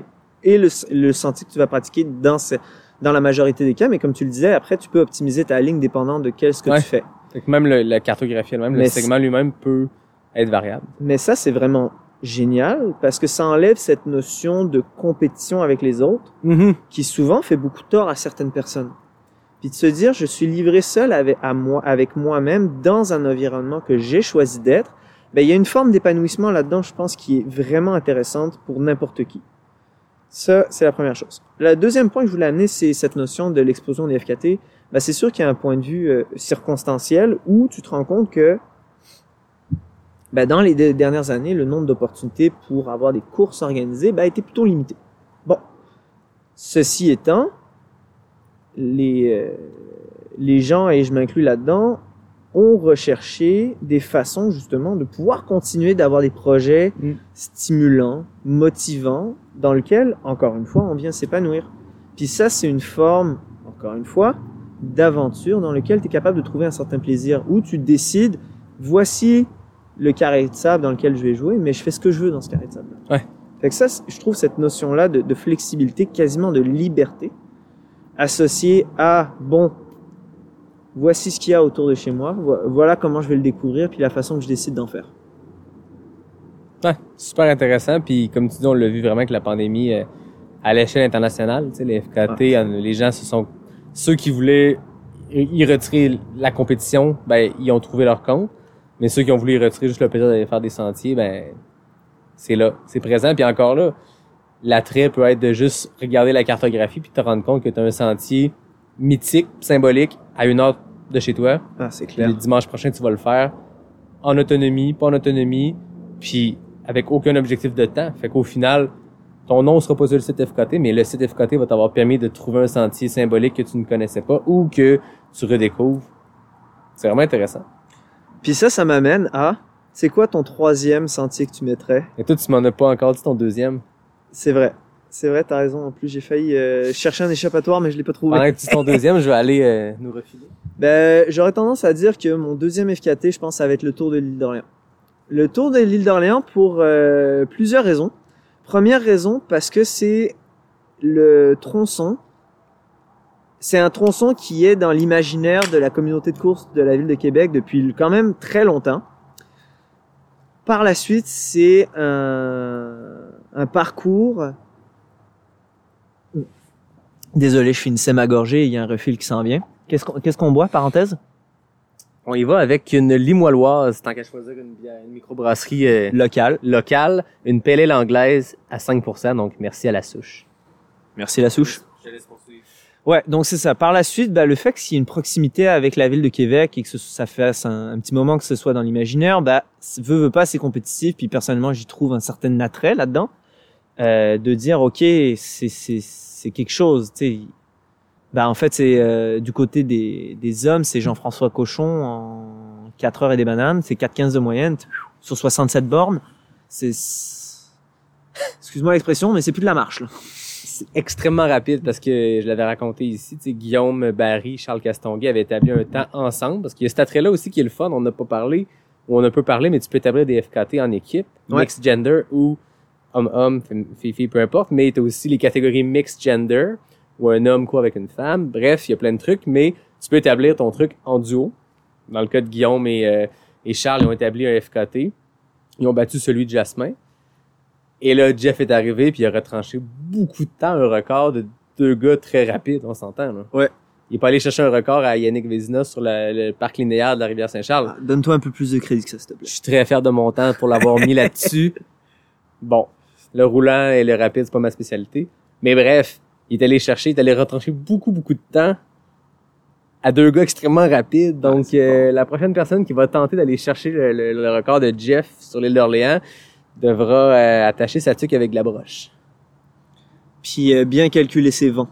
Oui, c'est ça, hein? C'est surtout, euh, il y a beaucoup de ça. Calcul de paramètres, Ouais. contrôle des paramètres. comme Contrôle des paramètres, c'est comme jusqu'à un certain point, c'est génial parce que dans une aventure, t'essayes, ok, toutes les cap, les variables que tu es en mesure de contrôler, tu viens les contrôler, puis ça réduit les choses que tu vas pas pouvoir euh, anticiper. Le- le- les aléas d'une aventure, bah ils arrivent puis tu t'adaptes. Par contre, s'il y a des trucs à la base que tu es capable d'avoir en tête puis tu dis bon, ça comment je le fais? Bah, t'essaies de trouver une solution d'avance au lieu de te dire on verra rendu là. Ouais. Parce que tu sais pertinemment qu'il y a des trucs qui vont foirer no matter what. Exact. Euh, fait que pour revenir à l'île d'Orléans, ouais, ça, euh, un autre truc qui est sympa avec l'île, c'est juste, c'est parfait d'un point de vue logique. C'est le tour d'une île connue, populaire, très jolie, avec, euh, comment je dirais, un, cachet euh, vraiment sympathique, euh, d'une façon euh, parfaite de, de, de cette route-là. Et mon dernier point par rapport au tour de l'île d'Orléans, bah, c'est que c'est, vraiment le segment, tant qu'à moi, qui a lancé le bal un peu des ultras sur route, euh, ou tout du moins des segments d'ultras sur route au Québec, qui demeure encore une discipline assez euh, méconnue. Mhm. En fait, j'allais t'amener exactement là, même avant que tu mentionnes le tour de l'île, j'allais te poser la question. La route là-dedans, parce que depuis tantôt on parle de sentiers Ouais. en forêt, roulant ou pas, ça se qualifie pour un FKT, des ascensions de montagne, il y a des FKT de, de vélo et escalade. Mais la route, on a vu le tour de l'île d'Orléans qui est sur le site depuis, euh, depuis 2019, je crois, 2020. Ouais. Il y a le tour de l'île de Montréal, le tour de l'île de Laval tous des sentiers, ben en fait tous des tronçons qui sont sur route. Donc la route se qualifie pour un FKT. Bien sûr, bien sûr. Euh, à partir du moment, tu sais, le principe est le même. Faut, faut que c'est, mais je pense que sur route, euh, le, l'importance d'avoir euh, une logique en arrière est d'autant plus importante parce que ben, tu, tu, euh, utilises. euh, c'est difficile à qualifier. Je, je cherche les termes appropriés, mais En fait, c'est que j'ai l'impression que sur route, il y a beaucoup plus de possibilités en milieu urbain. Donc n'importe quel tronçon pourrait devenir euh, un FKT. Je pourrais dire, moi je pars de Mont-Saint-Anne, je me rends à Bois-Châtel. Exact. Puis c'est un segment, ben non, à moins que tu nous trouves un, une valeur Une historique à ça, signification. une Ouais. signification. Le tour de l'île d'Orléans, ben je veux dire, c'est mythique, je veux dire, euh, a été c'est connu depuis toujours. Les gens de la région de Québec, moi j'ai j'ai mes grands-parents chaque année, une fois par année, vont faire le tour de l'île d'Orléans en voiture. Ça fait partie de leur tradition depuis 30 ans. C'est Ouais. mythique dans la province de Québec, la région de Québec Le tour des particulièrement. vignobles à vélo. Oui, Félix Leclerc chantait 40 000 euh, de, de routes tranquilles. De, je veux pas, euh, je pense que je suis en train de passer la hache dans la vraie phrase qu'il dit, mais Félix Leclerc, qui était natif de l'île d'Orléans, qui vivait à l'île d'Orléans, avait une magnifique façon de dire que c'était 40 000 de... Je pourrais pas t'aider malheureusement là-dessus. C'est le désolé. route qui, qui est pas le bon. Les Ma- gens, ma écrivez-moi pour me dire ce que je manque Ma, ma culture québécoise est pas assez à point visiblement. 40 000 de routes tranquilles, mais c'est pas le mot route. Bref.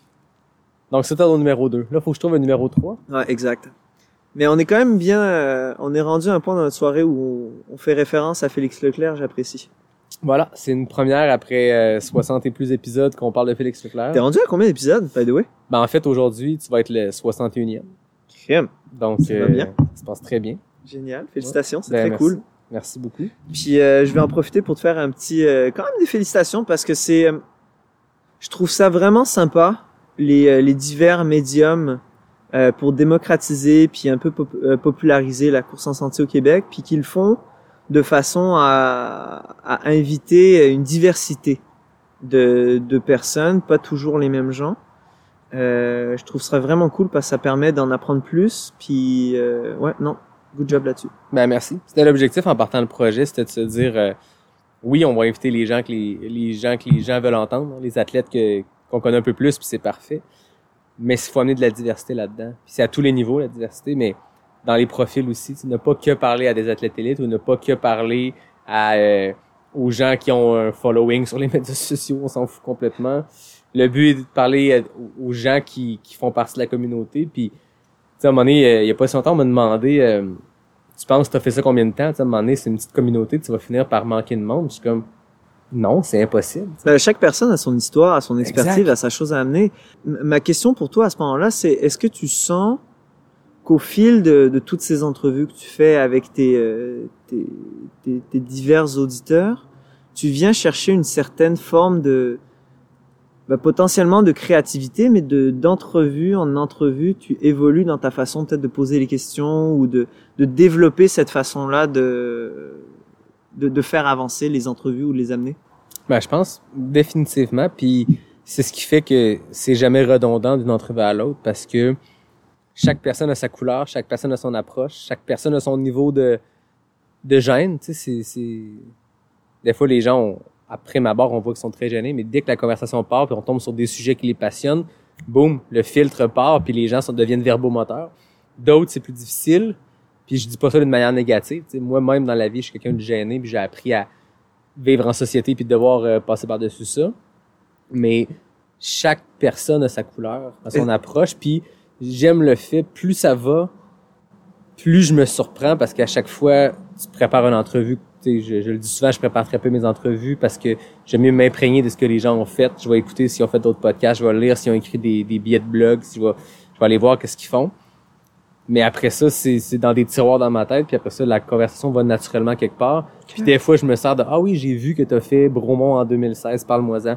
Puis on va vers là, mais je vais pas me préparer puis me dire Ah, faut que je parle de son Bromont en 2016. Puis euh, je, me permets de, de te mettre encore un peu en the spot présentement parce que j'apprends beaucoup de tes réponses, mais est-ce que cette façon de d'utiliser un micro pour euh, exprimer puis pour euh, tes idées premièrement, puis de faire exprimer les idées des autres, c'est aussi une façon plus facilitante de, de, de corriger, ben pas de corriger, excuse-moi, le terme est loin d'être approprié, mais de de, de faire parler cette euh, pas cette timidité mais peut-être ce côté plus introverti Ouais, je pense que oui. Puis je pense que moi, si je regarde dans la vie les les gens, tu sais, je je suis beaucoup dans l'exemple. Tu sais, je regarde ce que les gens font, puis je, je m'inspire des gens qui eux m'inspirent. Puis les meilleurs intervieweurs que que je trouve, c'est les gens qui ont beaucoup d'écoute et peu de, tu sais, qui sont pas centrés sur eux. Mhm. Que dans leur entrevue, ce qu'ils veulent faire ressortir, c'est pur, puis c'est l'invité. Sais, oui, c'est sûr que je veux dire, quelqu'un qui écoute les 61 épisodes finit par me connaître, puis je trouve ça très drôle quand j'arrive dans une course parce que j'ai pas, je suis pas du tout habitué à ça qu'on me- qu'on me dise bonjour, puis ma première réponse c'est toujours, Ouais, on se connaît de où? Ah ben je t'écoute. Who are you? OK. mais avec le temps, c'est sûr que dans une conversation, je finis par parler de, de, de moi, mais c'est c'est pas du tout l'attrait. Puis moi, ça me met vraiment mal à l'aise d'être on the spot. Ça me met vraiment mal à l'aise de devoir raconter euh, les mes histoires ou peu importe. Fait que ça se fait naturellement dans le cadre d'une discussion. Fait que à force, à- après 61 épisodes, je pense que les gens commencent à connaître certaines de mes anecdotes, certaines de mes certaines des facettes de ma vie. Mais c'est pas du tout l'attrait. Tu sais, euh, je me rappelle, moi, quand j'ai commencé en trail en 2017-2018, mais surtout en 2019, quand je suis Mhm. vraiment entré dans le monde de la trail au Québec, en faisant plusieurs événements, tu sais, j'avais été euh, choisi comme ambassadeur euh, Ravito Trail. ok J'ai fait trois, quatre récits de course. Puis à un moment donné, j'étais comme à...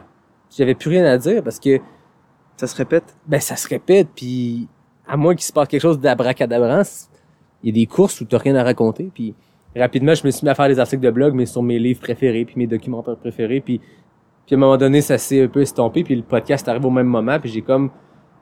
J'ai l'impression que là, c'est un puits sans fond, alors que j'ai eu beaucoup de fun à faire des récits de course. Dans la vie, j'ai mon, mon background est artistique. Je suis rédacteur à la base, rédacteur publicitaire avant de devenir euh, ce que je suis aujourd'hui, mais l'écriture a toujours été une partie de moi. Mhm.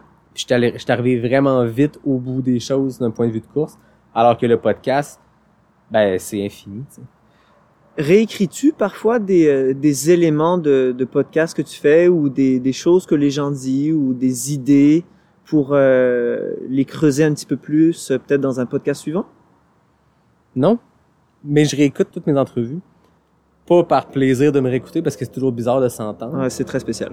Mais ch- chaque épisode que j'enregistre, avant de le mettre en onde, je le réécoute pour plein de raisons qui sont beaucoup plus techniques qu'autre chose. Mais moi, je veux que la qualité de son soit la meilleure possible.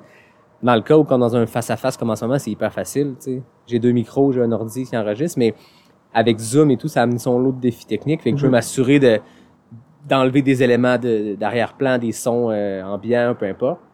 Mais je réécoute tout. C'est là que ce qui fait que je peux faire des liens avec euh, avec les épisodes suivants. Tu sais, je vais me rappeler des brides d'entrevue, mais en le réécoutant, ça prend plus de temps, nécessairement. Donc, ça, ça rentre plus profondément dans ma tête. Fait qu'après ça, c'est facile de faire des liens, puis de jaser avec un prochain invité, puis de dire, ah oui, un tel m'a dit ça à l'épisode X. Ben, j'ai pas vécu cette conversation-là seulement dans le moment. Je l'ai vécu dans le moment, puis je l'ai réécouté. Puis tu te réimprègnes finalement aussi par la suite. C'est c'est pas l'objectif, mais ça le fait nécessairement. là. Ok. Puis je prends des notes. Des fois, c'est plus pour moi, mes propres stratégies de course, mes propres préparations. Tu réécoutes, tu fais, hey, ce qu'il dit, c'est vraiment vrai. Je me le prends en note. tu sais. Il est pas si fou finalement dans toutes ces histoires. Il est pas si fou celui-là finalement dans toutes ces histoires à bracadabra. Exact. Il y a toujours quelque chose, il y a toujours des, des, des, des choses à, à apprendre de chaque personne. Euh, c'est pas pire finalement parce qu'en fait t'as épuisé tes histoires à bracadabra pour aller puiser dans celles de tout le monde. Exact. Moi, au bout d'une saison de course, j'avais fini, j'avais plus rien à dire sur mes courses. Par contre, avec le balado, ben, c'est ce qui est le fun. Puis on peut aller plus loin que, on peut partir sur des sujets, tu sais. euh, c'est un peu champ gauche, l'épisode que j'ai fait avec Samuel Ouellet des HEC Montréal. C'est complètement différent de ce que j'ai fait. Mais c'est venu combler un, un besoin peut-être différent des gens de comprendre un peu plus vers où notre sport s'en allait de, à travers la loupe d'un expert, tu sais. Quelqu'un qui, qui sa job dans la vie d'analyser les statistiques, de voir des chiffres dans des colonnes, puis de voir l'évolution d'un sport à travers des chiffres. Nous, on le sent, c'est palpable. tu sais. On- Dans un événement de course, tu vois que ça grandit en popularité. tu sais. Mais après ça, tu as quelqu'un qui arrive plus avec des chiffres pour le supporter. Bref, euh, on est rendu loin. C'est beaucoup de temps pour que je puisse penser à mon troisième segment. Euh, je te donnais une marge de manœuvre, c'est pour ça. Ben moi, en fait, il y a un... Je sais pas ce serait quoi le sentier précis. Et moi, mes, mes parents sont euh, dans les Monts-Valin. Ouais. Au Parc national des Monts-Valin. Donc, eux, ils ont, on a un chalet juste un petit peu à côté du Parc national. Puis, à chaque année, ben, on va faire une... Tant qu'aller au chalet, on va aller au Parc national des Monts-Valin parce que c'est un petit joyau, cette place-là. J'ai l'impression que c'est peu connu comme parc national. C'est connu par les gens du coin. Ouais. Mais parle à Québec, à Montréal, dans les grands centres, parle des Monts-Valin. C'est connu pour le ski et la motoneige en gros. Exact, exact. Parce que c'est le paradis de la motoneige, parce qu'il y a de la neige là-bas, C'est fou. sans bon sens, tu sais. euh. Mais dans les Monts-Valin, il y a le parc national des Monts-Valin géré par la CEPAC, puis c'est très... C'est brutal là-bas, les montagnes. C'est des pics à quasiment 1000 mètres, ce qu'on n'est pas habitué au Québec. Il y a des pics, euh, pic du Buc et tout, c'est 980 mètres, pic de la tête de chien et tout. Puis il y a vraiment un tronçon le fun à faire là. Donc, j'invite quelqu'un du coin parce que en fait, j'ai pensé le faire, puis je me suis dit, moi, je vais là une fois par année m'entraîner ou faire une randonnée avec mes parents et ma blonde. C'est pas mon, mon terrain de jeu. C'est pas à moi d'ajouter le sentier qui est mythique parce que je, je suis allé quelques fois, c'est tout. Mais j'invite quelqu'un de la région, quelqu'un du Saguenay, à, qui s'entraîne là régulièrement. Ouais. Kim Godet, je sais que t'écoutes, puis je sais que tu t'entraînes là.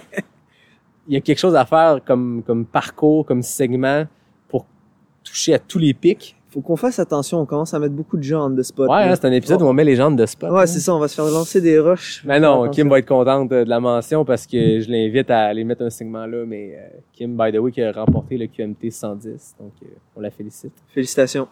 Donc, euh, ouais, C'est ça. J'ai vraiment eu une retenue. J'y ai pensé pendant une bride de secondes. Je me suis dit, Hey, je m'en vais le faire. Y a-tu un segment que je pourrais ajouter? J'ai fait, non, c'est pas, c'est pas ma place. tu sais. C'est pas mon terrain de jeu. Je me sentirais un peu euh, pas à ma place de choisir un sentier pour un gars qui est allé là trois fois dans sa vie plutôt que quelqu'un qui s'entraîne là quotidiennement. Moi, le parc national de la Jacques-Cartier, je connais les tronçons par cœur, tu sais. Est-ce que tu vas être au trail du Grand-Duc? Non, pas cette année. Voyons, ça fait une belle récupération pour B- de BU, ça. Un petit euh, recovery jog de 30 kilos euh, quatre semaines plus tard. Ouais, pourquoi Trois pas? semaines. Euh, Ça je me semble une excellente idée. Je, je- on dirait que je suis pas sûr. fait que moi, euh, quelque chose dans le parc national des Monts-Valin serait mon, mon troisième, puis j'invite quelqu'un à quelqu'un du coin à le faire. Toi, on t'emmène sur ton troisième, après ça, on, on continuera sur d'autres sujets, mais Ouais, ton ouais. troisième FKT. Ben en fait, euh, un peu comme toi, c'est pas un FKT, puis euh, ce sera pas à moi de de- d'ajouter la route, mais ce serait les Monts Grou. Les monts? Les Monts Grou. OK. Euh, la traversée des Monts Grou, en fait. C'est, ce sont des montagnes au, à deux ou trois heures au nord de Bécomo, les monts Wapishka. Euh, ce sont des pics au-dessus de 1000 mètres. Wow. Puis il y a une traversée d'environ 45-50 kilos dans les monts Grou. Mais ce qu'il faut dire, c'est que t'as pas de sentier pour faire la traversée. C'est, ce sont des zones marécageuses en bas. Ce sont des sommets boréales en haut. Et il y a de la mouche en maudit. Il y a de la mouche en maudit. Genre, assez de mouches pour te dire qu'il y a des mois dans l'année où les gens ne leur font juste pas, même avec des nets. Ah ouais? C'est complètement fou. Par contre, les points de vue en haut ont l'air absolument magnifiques. Euh, il y a la page Facebook Les Amis des Monts Grou, Ok. où euh, beaucoup de gens partagent euh, leurs récits de traversée. Ah, c'est, vraiment un secteur de randonnée. Je, ne sais pas si des, euh, des gens l'ont déjà effectué à la course d'une façon quelconque. Peut-être en mode fast-pack, il y, a, il y a quand même un certain élément de danger et de planification qui est vraiment importante. Euh, dans un tel projet, ça prend des connaissances en navigation aussi, mais euh, ultimement, pour quelqu'un, puis là je le mets avec un gros bémol parce que, je, je vais ouvrir une autre parenthèse, la démocratisation du sport et des montagnes a aussi amené son lot de non-préparation et d'accidents. Mhm. Donc j'invite potentiellement les gens à aller faire ce genre d'aventure-là, mais de s'assurer d'être adéquatement préparé. C'est mon gros mébol.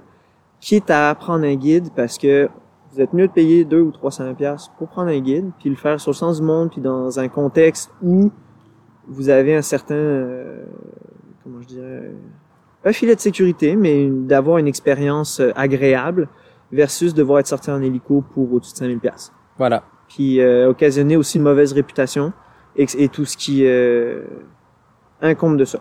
Voilà, je ferme ma parenthèse. Mais c'est un bon Monts point, puis tu sais, euh, je peux référer aussi les gens à Philippe Deshôtels, que j'ai reçu à l'épisode 9, qui est un gars euh, qui était le premier qui m'a approché en me disant « Hey, il y a pas assez de, y a pas assez de personnes qui parlent de FKT au Québec, euh, moi j'en ai fait, j'en ai établi et tout. » Puis le gars, il a vraiment un- une approche très euh, autonomie, donc préparation, logistique, donc équipement. Il est très, très intéressant. Je pense qu'il a fait des, euh, des, des, des questions-réponses sur Facebook Live. C'est un gars qui, qui euh, hésite pas à partager son expertise. Puis il parlait beaucoup de ça. tu sais. C'est pas parce que vous avez un filtre Salomon pour une, une flasque que vous pouvez prendre de l'eau n'importe où. Si c'est un ruisseau qui passe dans une fosse septique, puis qu'ensuite passe près du sentier, ta flasque, elle fera pas grand-chose. Nope. Mais euh, puis ce qui est ce qui est fou en plus, ben, c'est que d'aller chercher un niveau de préparation est pas si compliqué que ça. Tu sais, il suffit de se renseigner, il suffit à la limite de faire une ou deux formations nécessaires et euh, comment dirais-je euh, utiles à ce genre de projet-là, mais qui fait en sorte que un, on augmente son bagage de compétences en montagne, ce qui ultimement est vraiment épanouissant. Euh, puis nous permet donc par la suite de, de continuer de, de, de creuser nos aventures, mais aussi ça amène une notion de sécurité qui fait, euh, qui peut faire toute la différence. Mais pour revenir au Mont Gros, puis ça va être un peu mon, mon mot de la fin euh, là-dessus, c'est que ça a l'air d'être une région euh, magnifique euh, à découvrir avec la préparation adéquate. Et je mettrais euh, un dernier un dernier astérix là-dessus, c'est de, faire attention de pas euh, se précipiter dans ce genre de milieu-là non plus, parce que ce sont des milieux fragiles où la régénération de, de la flore se fait très très très lentement. Et on a pu l'observer dans les dernières années avec la démocratisation de, de la montagne, du plein air, ce genre de choses-là, que ben, les écosystèmes ont une capacité de charge limitée et qu'il y a beaucoup de destruction présentement. Ouais, mais euh, on, on a qu'à penser à Québec. euh, le Mont Wright, il y a un groupe de bénévoles qui Mhm. fait beaucoup, beaucoup de temps pour ça, mais ça reste qu'il y a une population énorme qui passe là, donc les sentiers sont abîmés. Puis au moins là, il y a, il y a des bénévoles qui l'entretiennent, puis euh, Maintenant, ils ont ajouté un prix de- d'entrée, tout ça. Mais le- la boucle de la station à Stoneham, qui était Oh my god, une, une boucle mythique pour les gens de la région qui s'entraînent parce que c'est un 9 km, 600 mètres de D+, très challengeant. Ah, puis c'est juste le fun. Tu sors en 20 minutes, 25 minutes du centre-ville, t'es, t'es à la montagne. Puis c'est un magnifique sentier, il y a des grosses difficultés, mais il est complètement ravagé. là. Ah, ça n'a pas de sens, ça. C'est, c'est pathétique. là. Je pense que l'année de la pandémie a comme donné son... C'est déjà un peu magané, mais l'année de la pandémie avec euh, le gain en popularité de- du plein air et tout, c'est il y a plein de bons côtés à ça, mais ça l'a complètement démoli ce sentier-là. là. Et d'un certain point de vue, c'est un peu ambigu de, de critiquer cette... euh, Ben comme, c'est loin d'être ambigu de critiquer une destru- destruction d'un, éco- d'un écosystème. Mais c'est difficile de critiquer le fait que les gens sont actifs dehors. Tout à fait. Fait que c'est, à- c'est à un couteau à double tranchant et une pente très glissante dans laquelle on s'engage peut-être présentement, Yannick. Ouais. Mais je pense que c'est de, de comprendre la motivation initiale, puis c'est cool. Comme tu dis, les gens vont plus dehors. Les gens achètent des espadrilles de course puis vont se mettre à la course. Les gens bougent, c'est très bon pour notre société. Mais je pense que comme n'importe quoi, il y a une éthique qui vient avec ça. Tu sais, quand tu te jouer au golf, moi quand j'étais jeune, puis mon père m'a emmené la première fois sur un golf, il m'a dit ici il y a des règles, des choses que tu n'as pas vécues en société ailleurs. Ici, quand la balle est sur le green, puis il y a le trou, tu mets pas ton pied dans la ligne. La ligne où la balle va passer quand on va le vapoter, tu mets pas ton pied là. C'est silence quand les gens frappent. Bref, il y a plein de, de codes d'éthique pour n'importe quel sport. Ben, c'est pareil pour la course entre elles. Puis l'année passée, j'ai vu beaucoup d'éducation se faire, parfois de manière très euh, très diplomate, parfois non. Quand en avril, on a vu les gens sur les courses de trail dire Hey, je suis allé à Boucle de la Station, c'était malade, hey, tel sentier, tout au moment de la dé- du dégel Du des dégel, sentiers. Mais, là, les Mais sentiers- les gens savent pas, mais je pense qu'il y a de l'éducation à faire. Puis répétons-le, les gens qui écoutent en ce moment, qui, qui vont vivre peut-être leur premier printemps de course l'automne prochain, euh, au printemps prochain, il y a un moment où on peut pas aller dans le sentier. Ça détruit complètement nos sentiers d'y aller dans la période de la fonte. Quand tes pieds calent puis atteignent le fond du sentier, c'est, c'est pas bon signe. Donc, c'est de l'éducation à faire, c'est de l'éthique à faire, tu sais. La règle du leave no trace. C'est Ouais. aussi facile que ça. En through hike, ben, en, longue randonnée, c'est la règle de base. Leave no trace. C'est aussi simple que ça. Ouais. Puis c'est, je, je déblatérerai pas là-dessus par la suite. Ben, c'est, c'est pas, ça peut pas être plus clair que ça. c'est ça, exact. fait que voilà, les, les Montgrou, j'aurais tendance à dire, ça a l'air euh, plus que, qu'ex- qu'exceptionnel comme endroit. Ben, j'ai aimé ton jeu. On nomme chacun euh, des FKT, puis ça nous a mené sur plein de sujets parallèles, des parenthèses de parenthèses, puis on s'est éloigné, on est revenu à notre top 3, puis euh, on a lancé des défis à plein de monde. Puis hopefully, ça a donné des idées aussi, tout simplement, là, de se dire, euh, ah, c'est vrai, euh, à côté de chez moi, il y a ça. Exact. Je devrais l'essayer, je devrais linker. euh, tu sais, j'ai souvent entendu parler dans la région de Québec euh, cette notion de, de relier tous les sommets de la région, genre Stoneham, Relais, Mont-Sainte-Anne, massif à la limite, de les relier en vélo puis de le faire à la course par la suite. Là. Ouais. Ça, c'est des idées que j'ai souvent entendues. là. Ça peut que, se faire. Ouais. Très intéressant. Avant qu'on se laisse, moi, il y a quand même quelque chose que je voulais te poser comme question, parce qu'on l'a dit, un- tu pratiques le sport sur piste, sur route, en sentier, tu as des FKT, tu vas participer à ton premier ultra dans quelques semaines au Grand-Duc. C'est quoi tes projets dont tu peux parler à court terme, moyen terme, pour les années à venir? Je vais être très transparent. Le plan initial était euh, de faire le marathon de Valence en Espagne le 5 décembre prochain. OK? Euh, j'avais réussi à avoir une, une inscription. Euh, toutefois, je doute que ça se réalise. Euh, pour plusieurs raisons. La première raison étant, je sens que mon niveau de forme n'est pas adéquat présentement, ou, ou tout du moins, il n'est pas là où j'aimerais qu'il soit avant d'entamer le gros d'une préparation marathon sur route pour faire les objectifs que je me fixe. Mhm. Euh, L'autre raison, bah, c'est le, le contexte sanitaire qui est difficile. Euh, donc, je ne pense pas que ce soit forcément un choix d'approprié d'aller en Espagne au mois de décembre. Euh, ceci étant, il y a plusieurs options qui sont sur la table, peut-être en backup si Valence ne se passe pas. Il y aurait de retourner au marathon de Houston. Je l'ai fait en 2020. Euh, donc ça pourrait être intéressant de retourner là. Je jongle aussi avec l'idée de potentiellement aller faire un trail compétitif aux États-Unis en cet hiver. Euh, donc euh, il y a beaucoup d'incertitudes beaucoup, beaucoup, beaucoup d'incertitudes. En ce moment, je suis, à- je, je me sens un peu à la croisée des chemins. Et euh, après en avoir parlé avec mon entraîneur, son mot d'ordre, c'était de, de ne pas précipiter les choses, d'être patient et de que de toute façon, selon nous, je suis à un stade où je suis bien placé pour le futur, peu importe la direction que je décide de prendre. On parlait d'équilibre. Euh, j'ai encore des choses que je tiens à réaliser sur route, notamment sur marathon. Euh, par contre, pour ce qui est de la piste, je commence à être en paix avec le fait que euh, c'est correct si j'y retourne moins, Mhm. ou tout du moins d'un point de vue moins compétitif. Euh, c'est toujours cette notion de ma tête me dit que d'être euh, prudent, conservateur et d'être progressif dans ma pratique et de continuer de travailler des acquis euh, vraiment en vitesse pure, si on veut. Mon cœur me dit euh, vraiment de, de, de retourner euh, dans les sentiers et c'est pour ça que de, de ce temps-ci, je j'y vais de plus en plus. Je commence à toucher à deux trois trucs. Je j'acquiers de l'expérience tranquillement pas vite, mais mon but n'est pas d'être une étoile filante non plus. Mhm. Et ça, on en a beaucoup observé des gens, malheureusement, dans les dernières années euh, au Québec, euh, qui arrivaient très vite, qui étaient flamboyantes, mais qui disparaissaient aussi avec beaucoup de problèmes. Mon but, c'est de me développer, de progresser et de m'épanouir vraiment dans un objectif à moyen et long terme, et d'être en mesure de pratiquer ce sport-là quand j'aurai 50, 60 ans, puis pas d'être brisé en 12. Ben, c'est l'attrait du, du trail quand on voit que des gens le font. C'est que c'est possible, mais en étant prudent. En ne brûlant pas les étapes.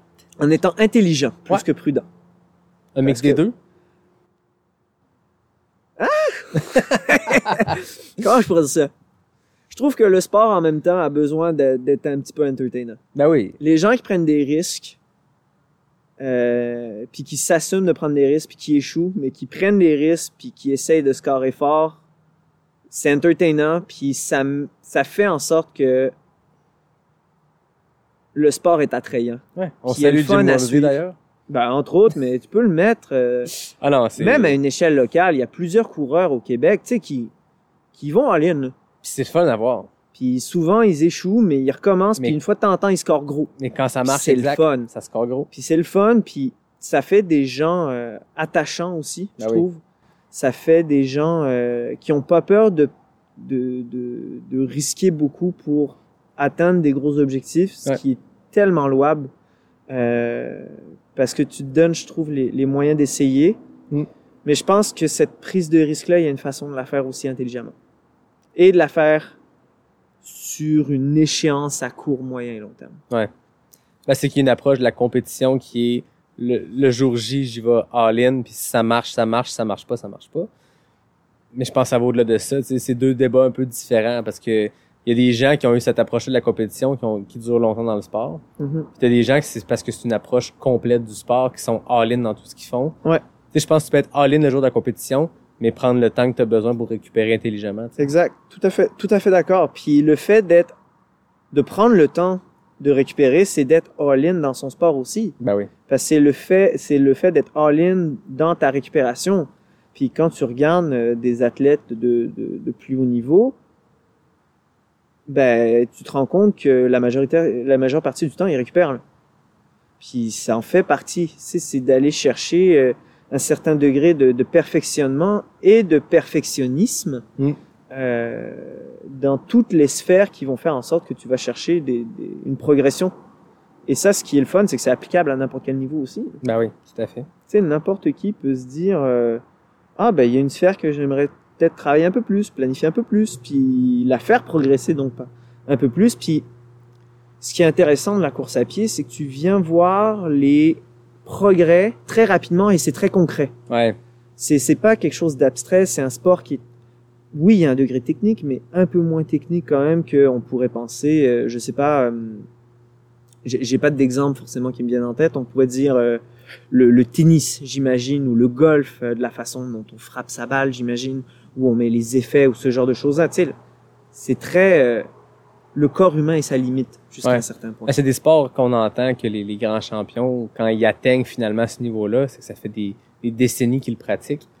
en course, on a vu un peu de tout. Il y a des gens qui ont une progression lente et, euh, et, et tout le temps en montée, mais tu as des gens qui sont arrivés après deux ans de sport qui performaient. Puis la course, c'est, c'est en nous. C'est, on est né pour courir, puis on le fait depuis qu'on est jeune. Donc il y a des gens qui... Je pense que tu peux performer à un haut niveau, tu peux surprendre sans avoir 20 ans d'expérience. sais. Entièrement d'accord avec ça. Mm. Mais si tu veux toffer, faut le faire comme, comme du monde. Exact. Bien récupéré. Pas juste ça. Pas juste ça, honnêtement. C'est, c'est de pas en faire, euh, pas en faire trop non plus, puis Mm. prendre le temps de bien faire les choses. Et on parlait, on a beaucoup parlé de planification aujourd'hui, mais euh, de planifier ou de, de, de, de planifier certaines étapes de façon logique et structurée, c'est primordial. Et on parle pas d'avoir un plan au day-to-day ou au, mois ou même à l'année. Tu sais, c'est juste d'avoir une idée un peu globale de qu'est-ce qu'on veut faire ou qu'est-ce qu'on veut atteindre ou c'est quoi nos buts. Puis j'en ai j'en ai déjà parlé euh, dans, dans, dans un autre contexte, mais c'est applicable aussi à notre vie personnelle, professionnelle, peu importe la sphère. Tu sais, c'est de se dire c'est quoi les éléments de ma bucket list que je veux cocher, dans quel ordre je veux les faire, puis c'est quoi la suite logique? Puis ça fait en sorte que ce degré d'épanouissement par la suite et de progression, il est plus euh, plus naturel.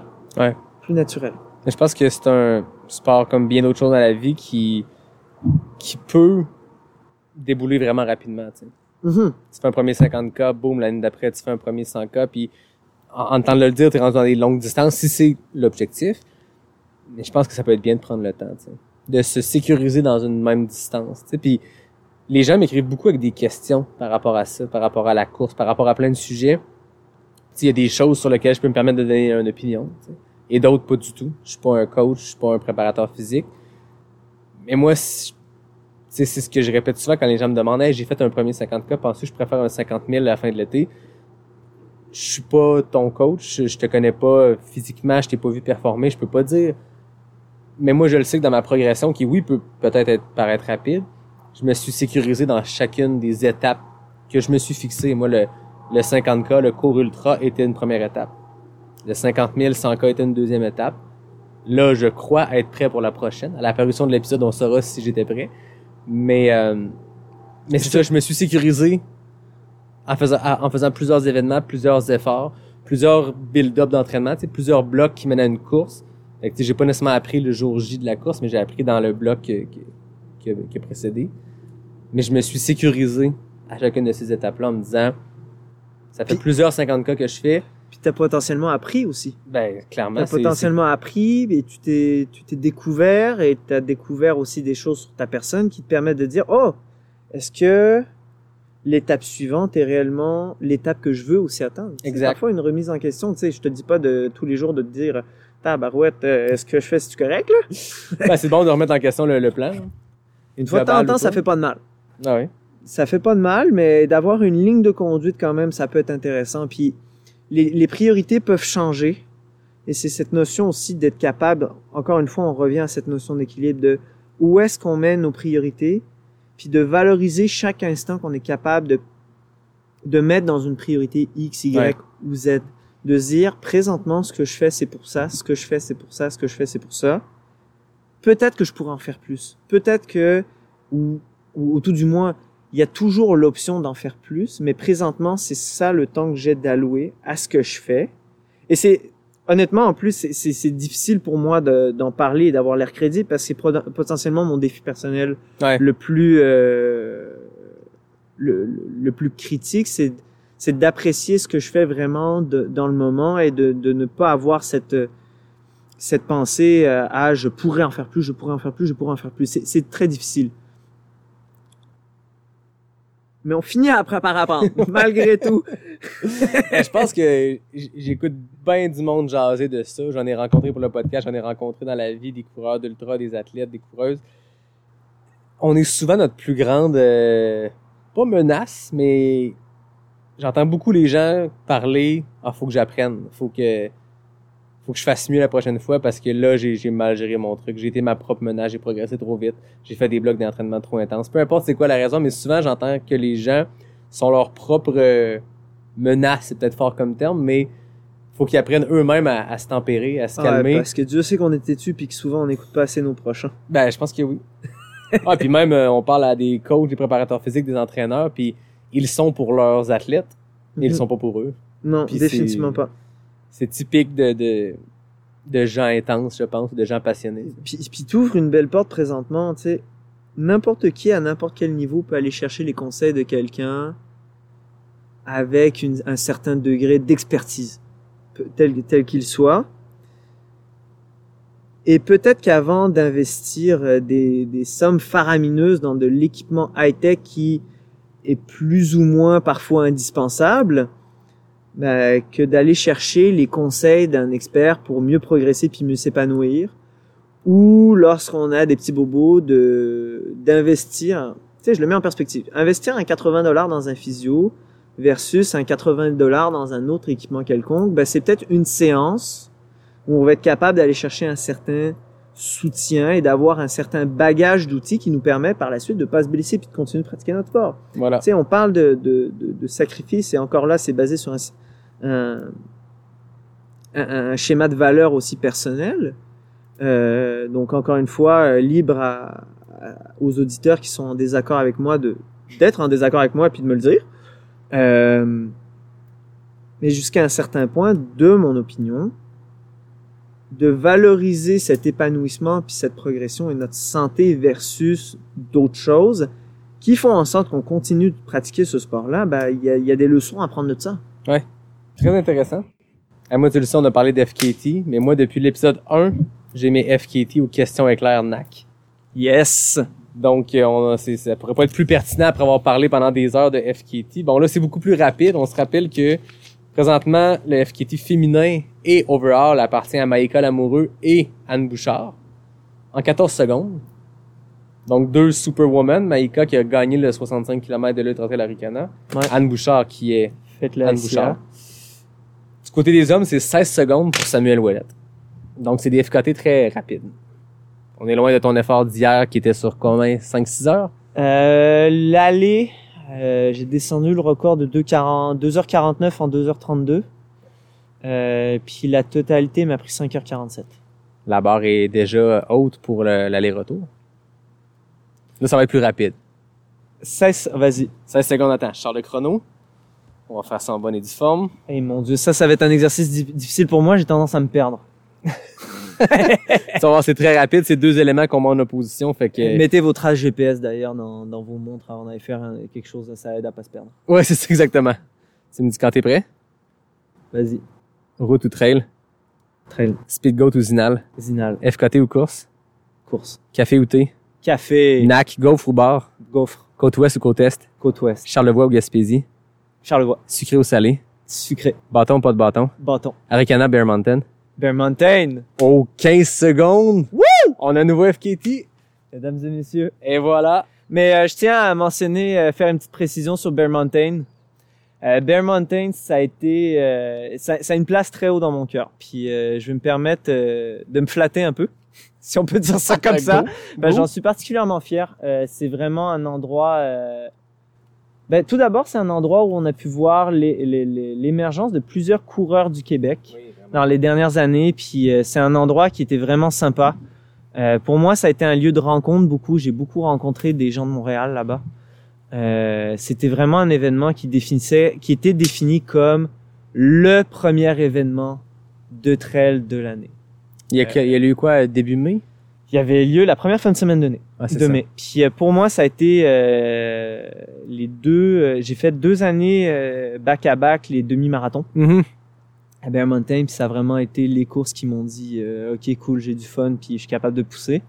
Par contre, je tiens à dire qu'Aricana a aussi une place spéciale dans mon cœur parce que euh, c'est ça, c'est juste l'organisation qui est exceptionnelle.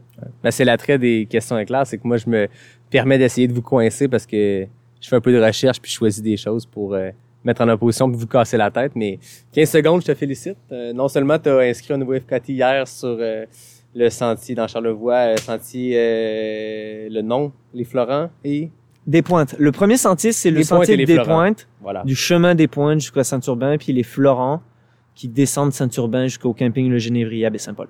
Et voilà. Et là, tu as le FKT encore des hommes, on se rappelle que les femmes à 14 secondes euh, détiennent toujours la, la, la pole position. Mais t'as le FKT masculin en 15 secondes. Bon. Félicitations. Charlotte à Maïka puis euh, Anne. Yes. Un gros merci à toi, Samuel. Génial. Euh, C'était super intéressant. Moi, je termine toujours en remerciant David Hébert qui signe le design graphique du podcast, Fred Desroches qui signe le thème musical.